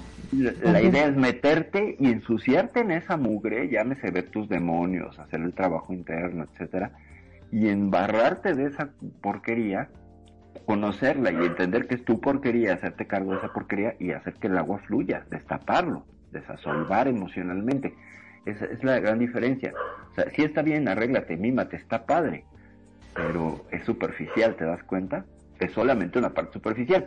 El aliméntate bien, haz ejercicio, está perfecto, porque es una parte holística, pero en lo emocional, emocional, psicológico, que sería el mantenedor del resto de las cuestiones, para tener una actitud y ganas y no caer en depresión, hay que destapar esas coladeras emocionales. Y esas son las que dan miedo o asco, vaya, es lo mismo. Eh, no queremos hacerlo. Lo que yo aprendí en todo este camino es, te tienes que meter y hacer la chamba, aunque duela, aunque te ardan los ojos de llorar. Hay que hacerla, porque entonces ya el agua fluye y todo es bonito en el sentido de, estás vibrando ya en amor propio y ya vas a traer un montón de amor. Y por el puro hecho de hacer esto, ¡fum! cambia el paradigma. Es como magia. No quiero ser ni sonar esotérica en este tema, pero en el momento que destapas todo eso, ¡pum! fluye. Ya no necesitas porque ya estás en, en- ya, ya como que haz de cuenta que es una cuestión energética y está ahí un bloqueo cuando tú lo quitas entonces vibras de otra manera y encuentras a- como todos somos espejo encuentras enfrente el reflejo y entonces si tú traes fíjate qué, qué vas a encontrar en la vida si traes un tapón emocional vas a encontrar gente taponera emocionalmente es lo que yo sostengo como, como un poco como teoría terapia terapéutica, etcétera. Damos la bienvenida a Eva y a Jordi, que están llegando. Buenas, buenas, buenas, buenas. Sean bienvenidos. Hola, Mani. Hola, Jordi. Este, sí, yo entiendo esa parte, pero eh, está, bien, pero yo siento también que cuando dicen eh, que póngate linda, vaya al gimnasio, hazte un corte de cabello nuevo, etcétera, también Claro. lo hacen. Yo siento que Hola, también hola. Bien. Hola. Hola Eva, buenas. Toma ¿Cómo asiento. estás? Hola Jordi.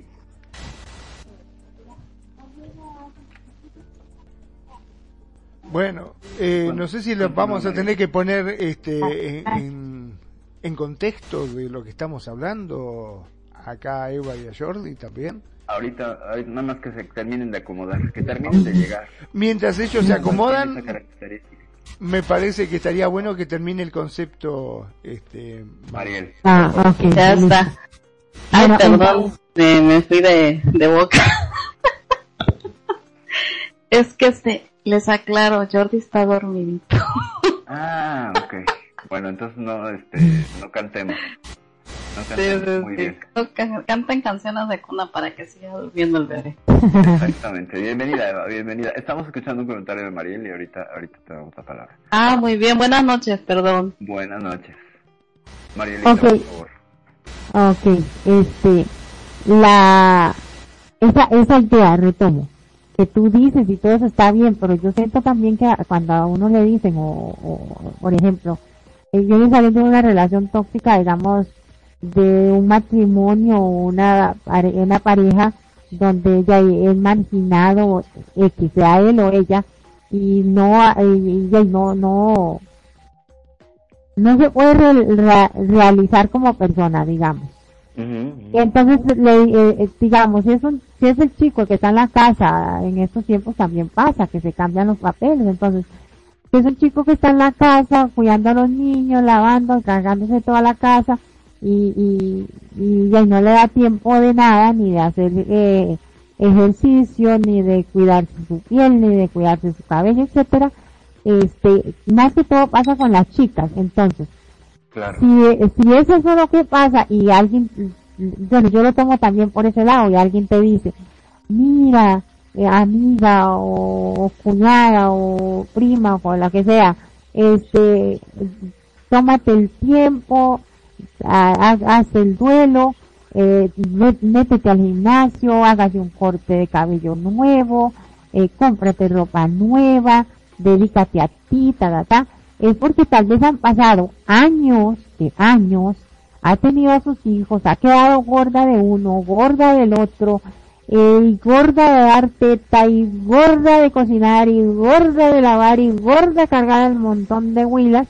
Entonces hay obviamente que le dicen, ponte bonita, mira, o, hay gente que está linda que hasta, le dice a la, a la persona, mira, te voy a, regalar tanto dinero, vete al gimnasio. O sea, yo siento que tal vez también lo hacen en, un, en una forma de, de, de, de, de esto le va a servir, le va a ayudar y se va a dedicar y se va a animar a sí mismo o a sí misma. También lo siento por ese lado. Y claro, de acuerdo con lo tuyo, que hay que sacarlo la, la mierda de adentro, como dijiste. ¿Para qué? Para... Mm, me parece, estoy, perdón que te interrumpa. No, también. Hay gente que da dinero para ir al gimnasio. ¿Por qué no, ¿por qué no hay gente que da dinero para ir a terapia? esa es mi pregunta. Porque Pero ese, también hay. La, raíz, o sea, la raíz va a ser psicológica, mental y emocional. Tú puedes estar genial, tener un cuerpazo, cut y todo, pero esa inversión de tiempo es direct, inversamente proporcional al tiempo que le estás invirtiendo al interior. Entonces es exterior, es capa externa, es fachada. Por eso tengo que es holístico, o sea, y esa es, esa es la magia y el arte de la vida. Que puedas hacer un mantenimiento físico, nutricional, laboral, etcétera, y además abrir el espacio para el mantenimiento emocional. Es que eso es lo que yo digo, o sea, que cuando te... Y el yoga no sirve. Sí, también, el yoga sirve. Eso te sirve para adelgazar y para mantener el cuerpo bien delgado. el yoga te va a enseñar a meditar también. Y es que el ejercicio, el, el, chicos, el ejercicio y eso, que se, que se, que se ponga, eh, que se un buen corte de cabello y que se cuide y que todo, eso le va a ayudar también a levantarnos encima. O sea, es que yo siento que está bien, Percy, no te estoy contrallevando. No, ni yo a ti. Ah, ok, ok. Ah, eso está bien, parece. Mi amor, bello, macho. Yo quiero que se peleen. ya nos agarró el amor. Yo lo que digo es eso, papacito, papacito. Sí, una pelea de lodo ahí, échense. Tienes una cama de lodo, si no, si no ahí hay una... Ah, sí, esa es la buena la idea, ¿no? Sí, la embarrada. Sí, hay que hacer una. Queda todo grabado en directo, eh, por Radio Consentido. Queda todo grabado. Sí, sí, sí, sí, sí. sí. Ahí ven los planes. ¿De qué están hablando? A ver, porque, a ver, están hablando acerca de la... Del amor de tu vida. Si hay un solo ah, del amor. Vida, si hay un solo amor en tu vida, Ajá. puede haber varios, o cuáles son las condiciones que te llevan a pensar de esta manera, y todas las vicisitudes y aristas que hay en este tema. Es lo que estamos manejando. Te escuchamos. Qué bonito tema, ¿no? Del amor de tu vida. Muy bonito. Pues yo creo que todas crecemos en es, eh, eh, con esta, con, con este cuento, ¿verdad? De la, de la princesa y el princeso. Este, del Ken que va a venir, ¿verdad? Lo más que no habíamos visto que el Ken, este, era más femenino que masculino, ¿verdad? Entonces, este, eh, sí, traemos como esa idea del, del príncipe, pero también este, yo creo que porque desde pequeño se nos muestra esta cuestión de la familia. Y si te gusta tu familia, o sea, tu centro de protección, pues vas a querer, este, no salir de allí, pero sí pensar que, que tal vez tú tengas una familia similar, ¿verdad? O a lo mejor ni siquiera estés anhelando, pues, este, formar una pareja y salir de ese núcleo que te hace muy feliz y donde te encuentras protegida y con todo el amor de, la familia, ¿verdad? Yo creo que también depende de los papás, este, de cómo te enseñan, porque, mira, yo por ejemplo, y creo que ahí se notó porque mis papás se separaron, porque tenían ideas diferentes, ¿verdad? Y necesidades diferentes. Este, mi papá era bastante mayor, mi mamá era muy joven, este, ella pues este no tuvo a, papá y, ella tuvo que desde pequeñita valerse por ella, ¿verdad? Entonces buscó como un papá en la vida y encontró a mi papá que era muy mayor. En aquella época era normal que un señor mayor, este, pues, se casara con una joven. Porque los jóvenes, pues, no tenían, este, eh, como dijera yo, economía, no tenían la, economía suficiente para dar un hogar a una señorita. Entonces, este, eh, ahí fue donde eh, empezó la relación, ¿no?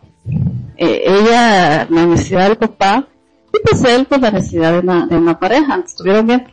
Pero ella pensaba, por esa idea de que un hombre, este, pues la, la iba a salvar, ¿verdad?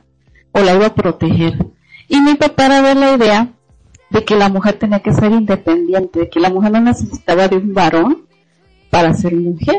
Entonces, cuando ellos se separan, este, yo me quedo con mi papá y mi mamá con sus ideas, ¿verdad? Que la mujer necesita de un varón, pues no, no influyeron en mí, sino que influyó más esta cuestión de, de mi papá, de que la mujer se debe preparar, que la mujer debe, este, de estudiar, que debe ser, este, independiente. Y lo último, lo último que debe pensar es en un noviazgo. en un, este, o en un hombre, ¿no? Que la mujer puede valerse por sí misma y que sus sentimientos deben ser cuidados porque pues hay mucho rastrero por allí, sobre todo en ¿no? Entonces, sí, mi papá me enseñó a, a, ser como más, más, este, cuidadosa en la elección de, de, de gente y, debido a que eran varones, nosotros éramos dos mujeres y la mayoría, eh, pues, eh, hombres, ¿no? Y, y, y no eran hombres de que fueran tranquilos, sino que tenían novia tras novia, ¿no? Entonces yo veía las sinvergüenzas que les hacían porque tenían tres novias a la vez. Y decía, yo no quiero un novio así, yo quiero una pareja así ni loca. Entonces, yo sabía detectar las sinvergüenzas, o sea, rápido, una con la mirada, yo sé, este es un sinvergüenza. Y con lo que te preguntaban. Entonces, este, sí me ayudó bastante eso. Entonces, este, eh, yo cuando yo cuando conocí en ese tiempo a, a, mi, en, a mi real, ¿verdad?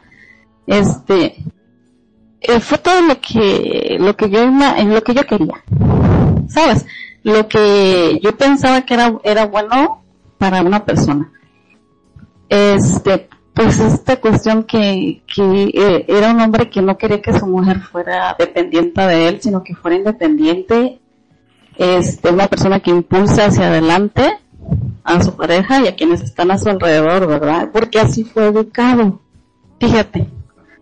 Entonces, este, sus papás, sobre todo su mamá, era una mujer, o es una mujer, este, muy trabajadora y con esas, este, o sea, tú no la, tú no la escuchas mencionar nunca, ay, te podrías de casar o algo así, no, nunca, nunca, nunca, al contrario, siempre está, a trabajar, ¿sabes?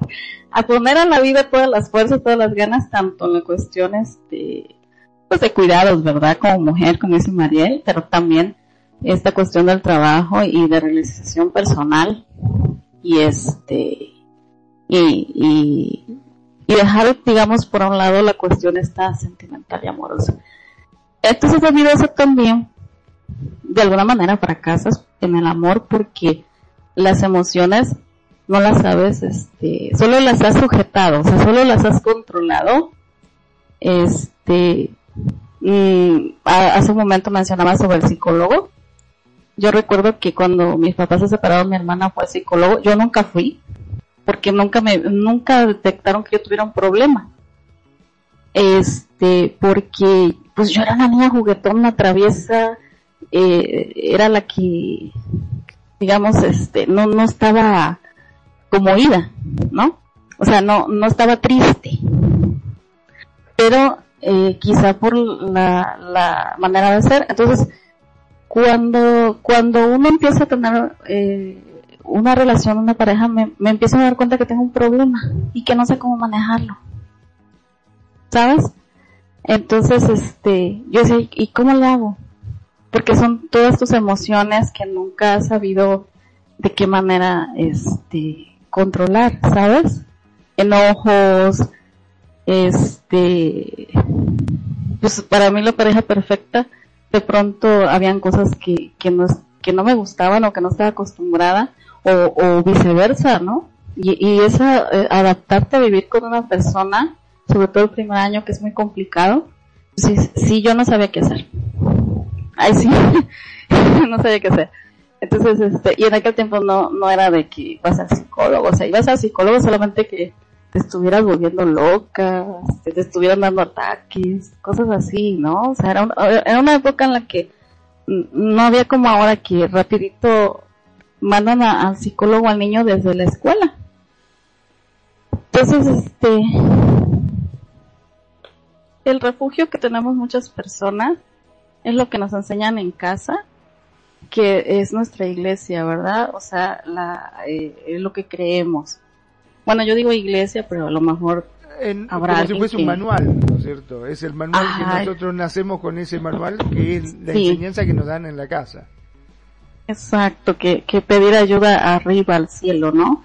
Entonces yo me acuerdo que un día dije, ¿sabes qué, Dios mío? No sé qué hacer, no lo puedo controlar, no sé qué, no sé qué pasa, intento hacer lo mejor posible, pero no puedo, este, y creo que, no sé, no sé qué va a pasar porque no nos entendemos, ¿verdad? O sea, parecía que no y sí.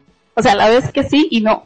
Entonces, ese, ese día, mira, no, no es por mala onda, pero ese día yo sentí una paz y una tranquilidad. Y yo creo que tiene que ver esto con que tú medites, ¿verdad? Yo recuerdo que eso, eso lo hice en mi cuarto. Este, yo me empecé a analizar y, y de alguna manera, ¿verdad? Orando, yo decía esto. No, no sé qué hacer, Dios mío. O sea, yo hablé así, yo, yo no dije Padre Maestro, no. Yo le dije así directo a Dios, o sea, Dios mío, yo no sé qué hacer. Yo, mira, de verdad, te lo dejo a ti en tus manos porque yo esto no lo puedo controlar. Ya no puedo, o sea, no sé cómo. Y luego, no estoy en una edad, eh, que yo me considero madura, madura, ¿no? Para, no, no sé cómo. Entonces, eso ya te digo, sentí una gran paz, una gran tranquilidad. Este, me levanté de allí ya, y, y totalmente, no sé qué pasó, pero yo de ahí en adelante yo sentí paz y tranquilidad al estar con, con, ya con Alejandro, ¿no? Con esta relación en la que este, íbamos este, con, pues, de en contra en contra por las situaciones que nos estábamos adaptando todavía a un año de relación y, y ya de allí para adelante, de allí para adelante todo fue bueno, ¿verdad? Este, bueno me refiero a que podíamos pasar por muchas situaciones difíciles y nos volvíamos cómplices y amigos para salir adelante. Este, tanto yo con él y, él conmigo en cualquier situación que saliera. Y la segunda etapa de, de, de frustración, bueno, no frustración, quizá de adaptación, es, es cuando vienen los hijos. Ahí fue la, la, la otra. O sea, te estoy diciendo que pasaron casi como, ¿qué será? Yo creo como unos 10 años, más o menos, 10 o 15 años. Este, y cuando vinieron el, el primer hijo y, luego seguida eh, la nena, este, ahí fue donde, donde hubo un, un, un, cambio y fue donde también lo resentimos bastante porque eh, tu economía cambia, tu cuerpo cambia como mujer, este, yo en esa época no se hablaba de que la mujer sufriera no sé qué, no había tiempo para sufrir este cosas, pero este pierdes sangre, pierdes muchas cosas que hacen que, eh, pues como mujer tu cuerpo cambie y te vuelvas un poco más, quizá agresiva o quizá la manera de, de, no sé, mm, mm, tu, tu cuerpo cambia tu mente y todo, eh, ya, ya tienes Mira, yo me volví como una, yo era muy tranquila, pero yo creo que me volví como una gata defensora de mis hijos, ¿no? O sea, ya estabas así como que querías proteger a, a, a los bebés de, de, cualquier cosa que le pudiera pasar. Entonces, este, sí es un cambio y creo que esa, esa, esa parte fue la, la segunda etapa que tuvimos que superar, ¿verdad? Por los cambios que se vienen. Y yo creo que cualquier pareja El problema es cada cambio que hay en el, en el, pues estoy hablando de un matrimonio, pero también puedo hablar de una pareja, cada cambio que hay en, en la pareja hacen que, que tengas este, ciertos roces y, y tienes que superarlos.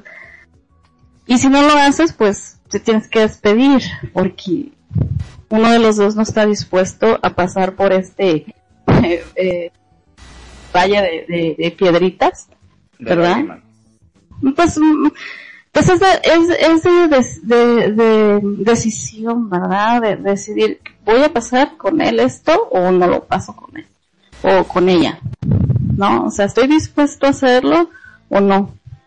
Ya no tanto de llorar, porque pues imagínate, dos niños no te hacen llorar, o sea, o los hijos no te hacen llorar, solamente que hay cambios, porque hay mucha gente, mira, yo vi muchos matrimonios que estando en la oficina trabajando tenían sus, sus bebitos, su primer bebé, y, y, y estaban con la economía bien, tenían carro y todo, al año ya se habían separado.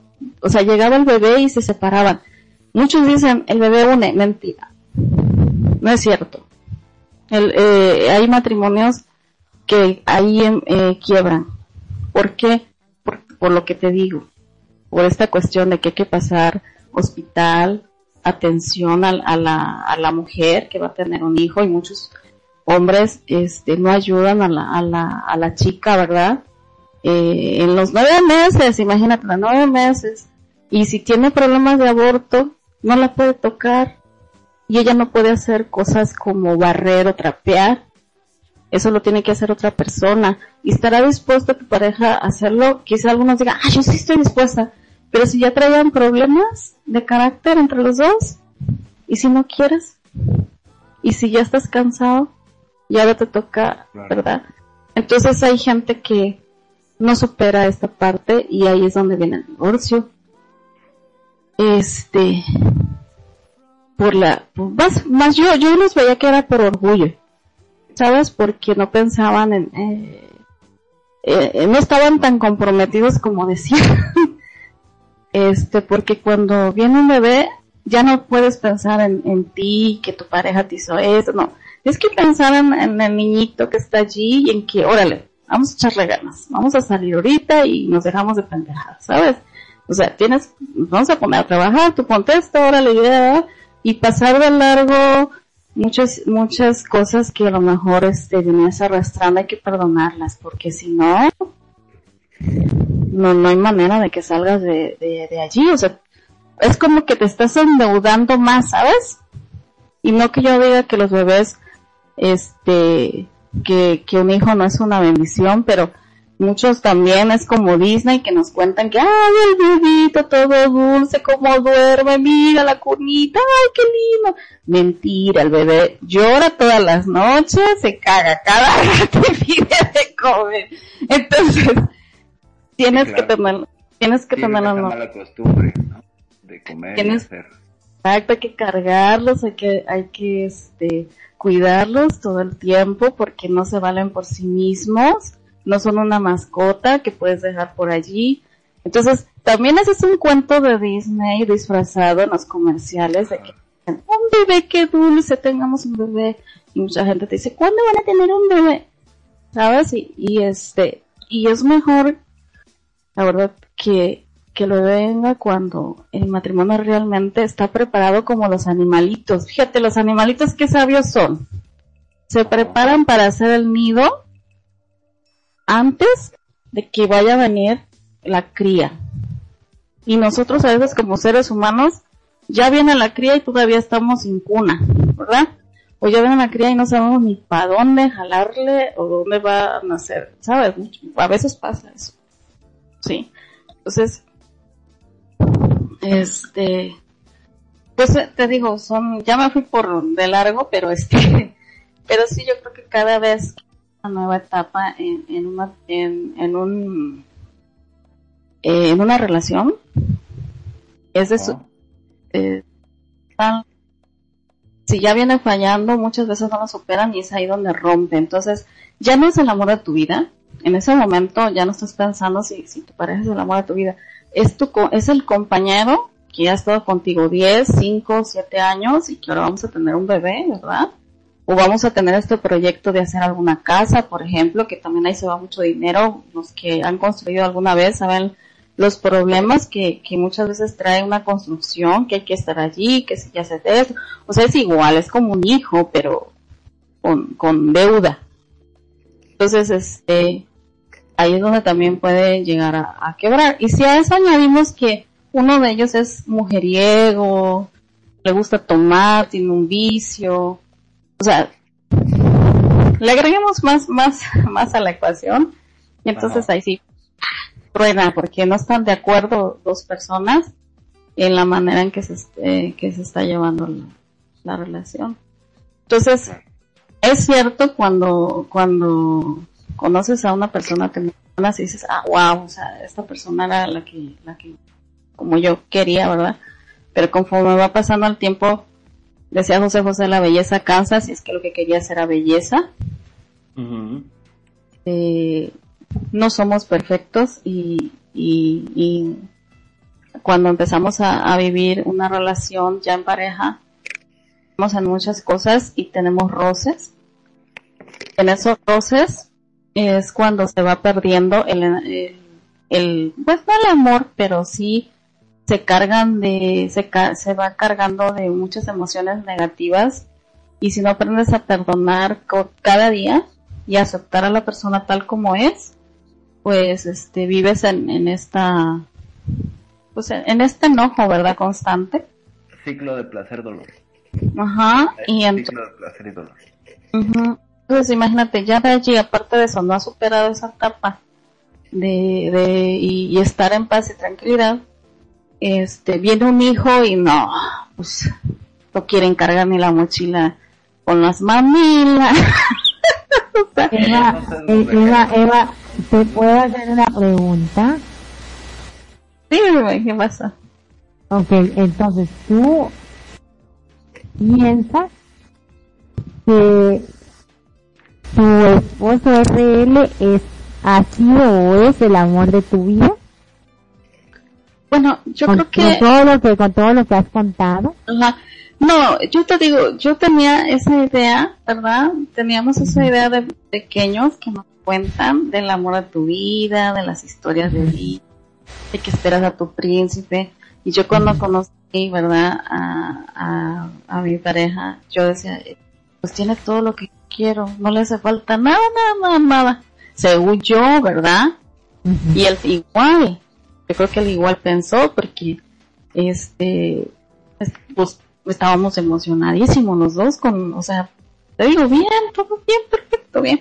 Cuando nosotros llegamos a tener esta, esta ya, esta relación, ¿verdad? Y ya vivir juntos, este, ahí fue el problema porque yo estaba acostumbrada a una manera y él estaba acostumbrada a otra.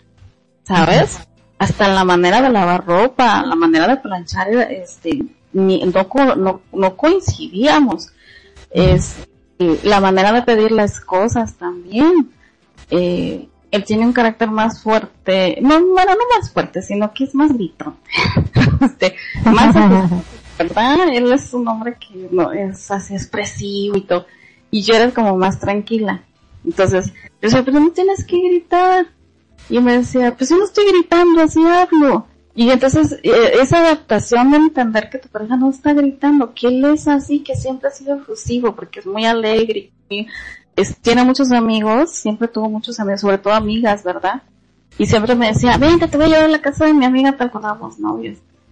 Este, y, y sus amigas eran igual, así buena onda, efusivas, y bien, en buen plan, ¿sabes? Entonces, entender que tu pareja es así, y que tú eres más extrovertido, o sea, eres más... Pues, pero aprendí mucho de él y él aprendió de mí, lógicamente. Pero este, pero adaptarnos sí cuesta. Por eso te digo que cuando llegó al año, cuando yo ya sentía que yo no podía con esa diferencia, ¿verdad? De, de caracteres, de costumbres, de manera de ser, yo sí dije, Dios mío, no puedo. Yo te lo dejo a ti porque yo no sé qué hacer. Así, o sea, ya me rendí. Me rendí y dije eso pues ahí, ahí fue, te digo, a partir de ahí cuando yo eh, dejé, ¿verdad? Dejé mi, yo creo que yo, lo, que pasó fue que al hablar con, al hacer esta oración, yo dejé mi orgullo, este, me rendí, ¿verdad? Y dije, quiero, quiero comprometerme a hacer las cosas como bien, no sé, yo creo que, me, me rendí en cuanto a esto y perdoné y seguimos adelante. Y perdonar cosas como cosas que, que se van juntando en el día a día, porque no, no, eran infidelidades ni nada por el estilo, simplemente eran cuestiones de carácter de ambos. Entonces, este, eso es lo que te digo. Yo creo que no lo consideraría como el amor de mi vida. Creo que nos mm, superamos, ¿verdad?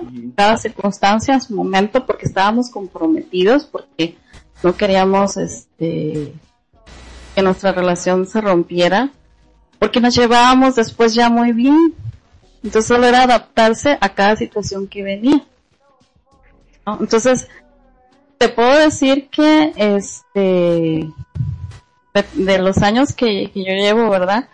Es como e, es, es como tu familiar, es como tu amigo, es alguien a quien tú puedes ir a hablar y, y conversar y te entiende y puedes estar mucho tiempo hablando, conversando, sabe, es más, ni siquiera hablas y ya sabe qué, qué te está pasando. ¿Sabes? Hasta por la postura que puedas tener, los ojitos, todo, todo, O sea, ya te conoces también, pero no es que sea el amor de tu vida, es que fue todo este proceso que pasamos, que llegamos a este punto en el que nos conocemos también que, que a veces no se necesitan ni de palabras. O sea, no, no, no, tal vez Perfi sepa cómo explicarlo en versos más científicos lo que estoy diciendo, ¿verdad? Pero bueno.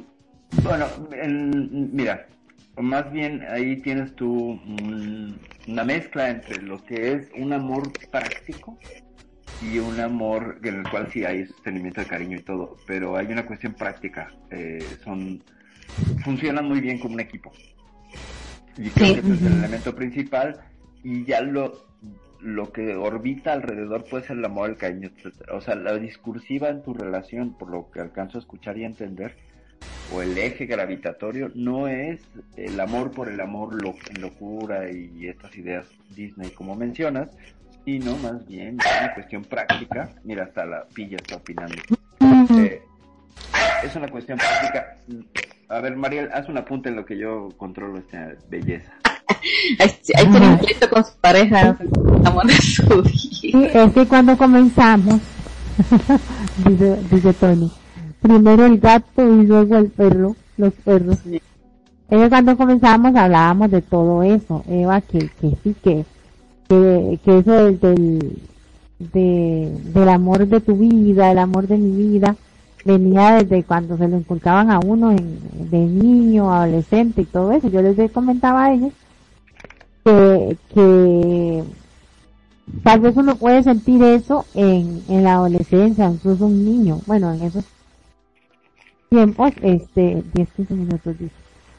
Tal vez este, en esos, en ese tiempo, este, no, de niño no lo dejaban mucho como ahora, que los chiquillos de, de 10, 9 años ya hasta tienen relaciones en algunas partes. Y entonces, este, hablábamos de eso, de que le metían a uno el cuento de que el amor de tu vida y yo le decía que bueno pues yo no soy yo no soy como creyente de, eso del amor de tu vida.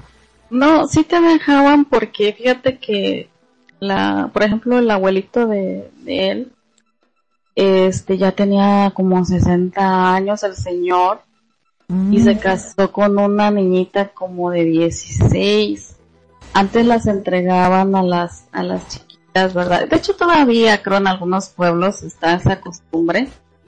Este, eh, ok, te entrego a mi hija, tráeme, no sé, las cervezas, pan, las gallinas, las vaquitas y eso, y órale, se la entrego, ¿no?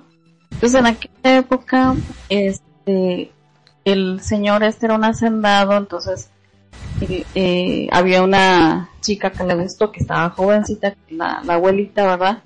Y se casó bien, se casó bien, ¿verdad? Con la chiquita y eso, pero era, era bien chiquita, o sea, el señor viejito lo ves en la foto, esas fotos antiguas.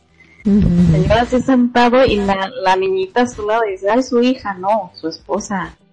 Sí, no, pero eso no es como el común denominador, o sea, es viejo sin vergüenza. ¿De antes? No, no, no, no, de antes sí, la mayoría se casaban así con, con chicas jovencitas, no con señoras ya grandes.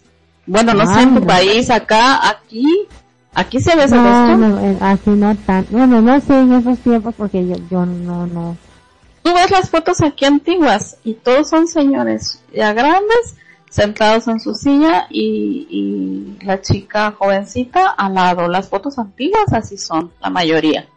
No sé en otros países, ¿verdad? Pero Eso acá. también tiene que ver, tiene que ver con un sesgo cultural en Sí. el cual la mayoría de edad era como a los 25 años, o sea, no existía la figura de los jóvenes, ni de los niños, ni de los adolescentes. mm, ay, pobrecita la mía. Era una cuestión de, Era una costumbre. niño hasta los 24 años y luego ya te convertías en adulto cuando salía barba.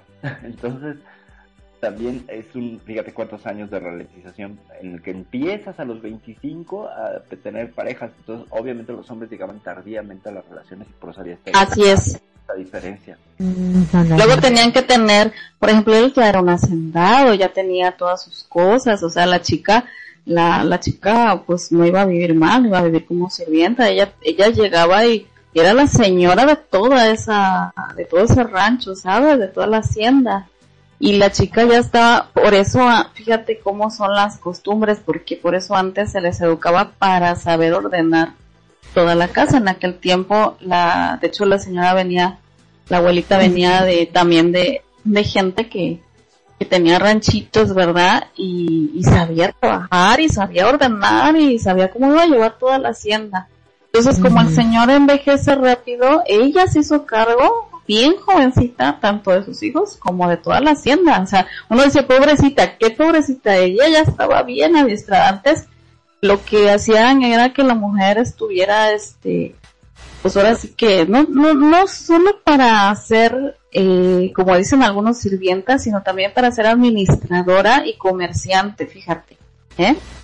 Lo que pasa que eh, dentro de, de estas culturas también ha habido abuso y es por eso que se habla más del, del abuso de, de que a la mujer se le reprimía.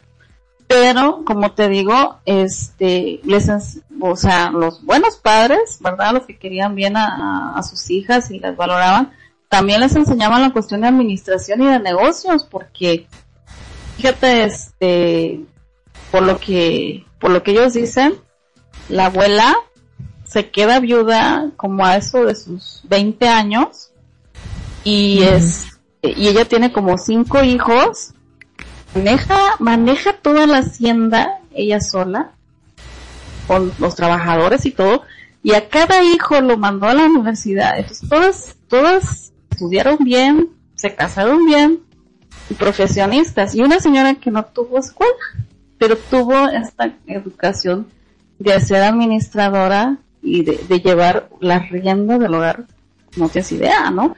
Como una empresa. Entonces yo siento que cuando los papás educaban así, era sano, ¿no? Independientemente de las desventajas que tenías como mujer, ¿verdad? Pero el hecho de que a la mujer eh, la educaran de esta manera, este, la ayudaban bastante, porque pues los maridos se morían rápido y estaban viejitos. No, además el, el nivel, el nivel y, la, y el- la esperanza de vida era diferente. Bueno, está súper interesante, Eva, pero el tiempo es un tirano. Y hay Sí, yo sé. tiempos. Eh, me encantaría que concluyéramos.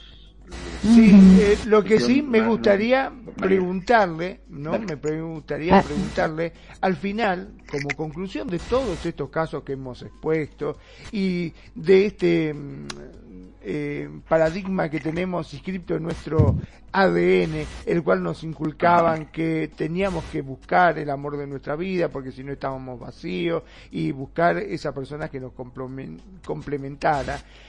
¿Qué podríamos llegar a la conclusión? ¿Que existe el amor de tu vida o existe simplemente una persona que te acompañe por el resto de tu vida? ¿Cómo Yo, podríamos...? yo te lo resumo, lo resumo así, Magnum. Existe una necesidad de categorizar y diferenciar las relaciones que tenemos en mejores y peores y una tendrá que ser la mejor porque entonces implica que he triunfado. Tiene que ver con qué, con todos estos eh, estereotipos e ideas y paradigmas que hemos analizado el día de hoy.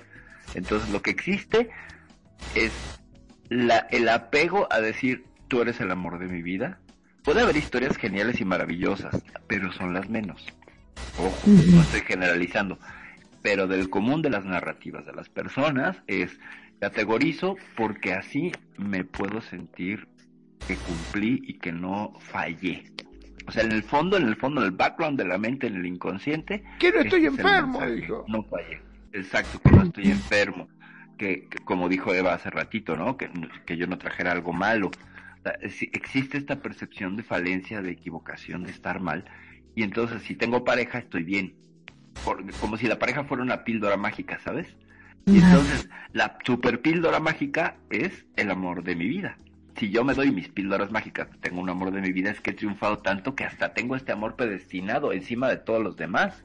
Y ya estoy salva. Ojo, no siempre es así. No siempre. Entonces, lo que es, es que la búsqueda de una categorización es angustia, locura y, y pues ansiedad y conflicto. ¿Por qué? Pues porque terminarás categorizando y poniendo a una sobre otra. Y eso es un ejercicio de soberbia que tiene que ver con- también con el valorar a alguien encima de otra persona.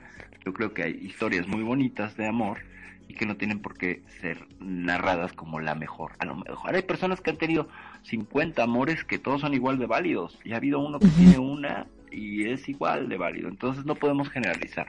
Es un territorio un poquillo espinoso en ese sentido. Pero amor de la vida, yo insisto, el primer amor de la vida tiene que ser uno mismo para que después Ujú. entonces se pueda reflejar en otras situaciones. Ujú. Escucho Magnum María y Eva. Para ya. Sí, sí, sí. Vaya Ok. Ok. Es, bueno, yo no creo en eso del amor de la vida, ya, ya les puse el por qué y cómo lo veo.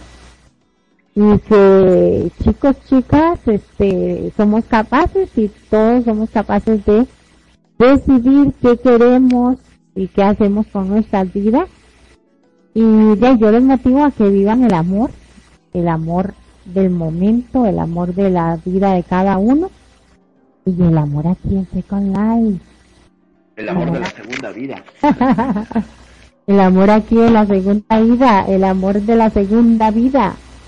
Y este, no, eh, de- eh, para adelante con eso y, y no, que no se limiten porque vida solo hay una y hoy estamos vivos, mañana no y aprovecho para decirles que los quiero mucho y gracias por invitarme y como un momentito Por estar y tus aportes. y voy a, a- y un placer. Este, voy a, a tomarme unos minutitos para invitarlos el miércoles Por supuesto. en echar la charla. Eh, quiero hablar, no sé si tú has hablado ya Percy, de eso, pero bueno, se me ocurre y me gustó hablar de las relaciones asimétricas, así como se llama a veces. Estoy, no Sí, asimétricas. Ajá, des- desequilibradas. Quiero hablar de eso, no sé Ah, si- venga. Bueno, ¿verdad? Está bonito. Pues vamos a hablar Sí.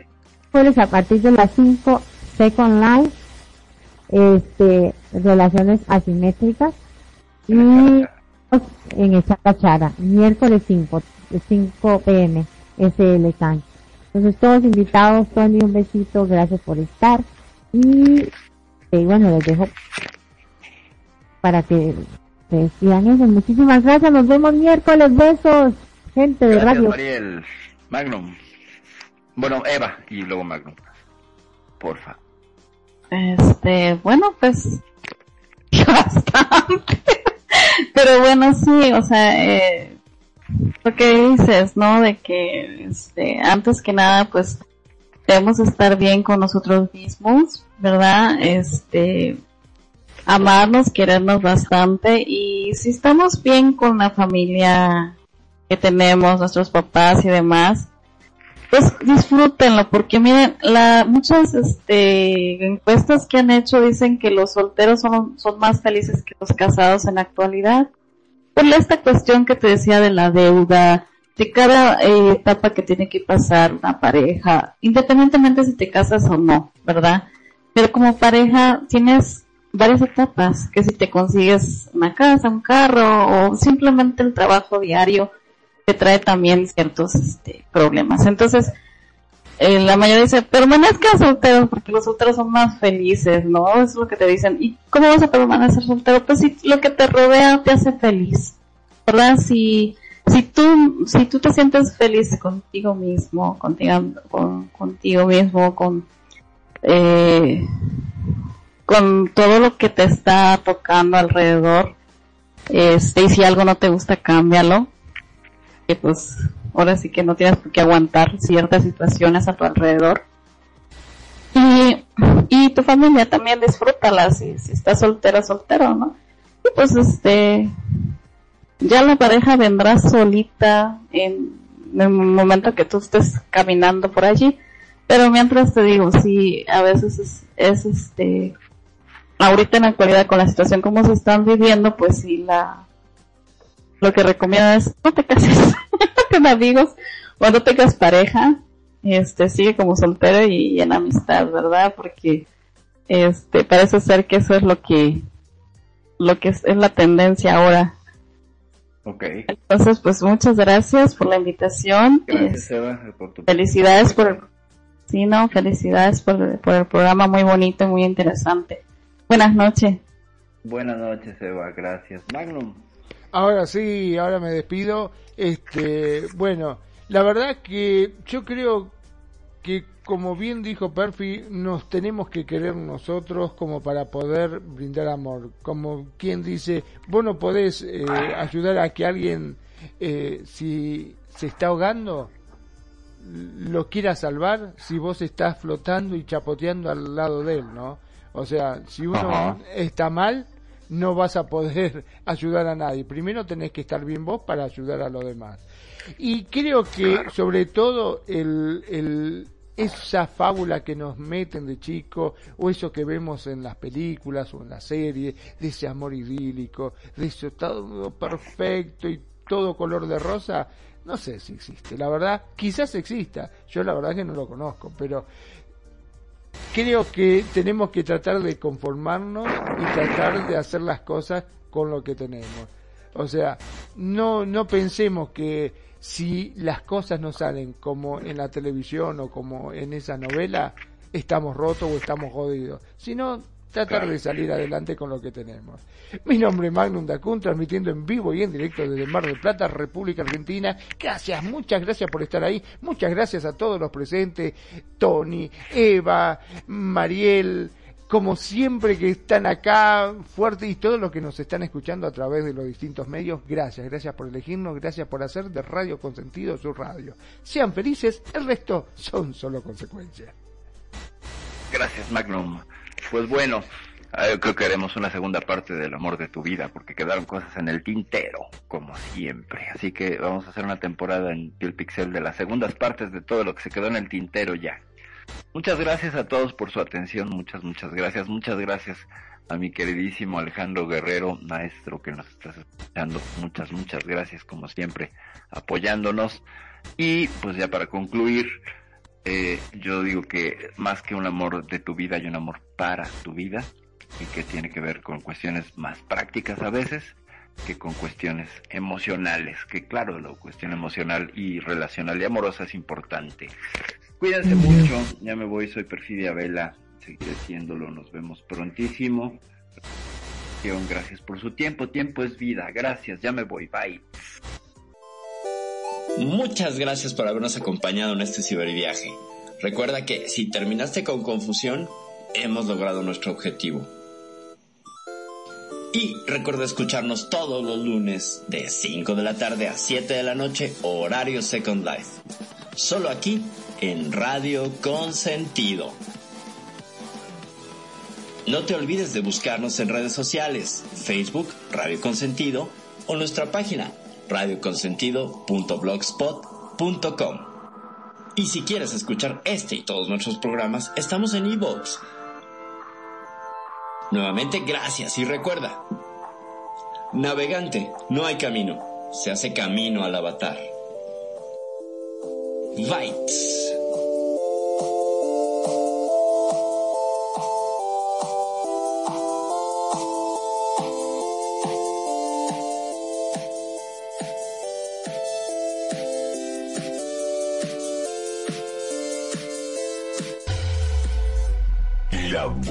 Música. Solo la puedes escuchar por aquí. Radio Consentido, consintiendo tus oídos. Tu mejor opción en radio por Second Life.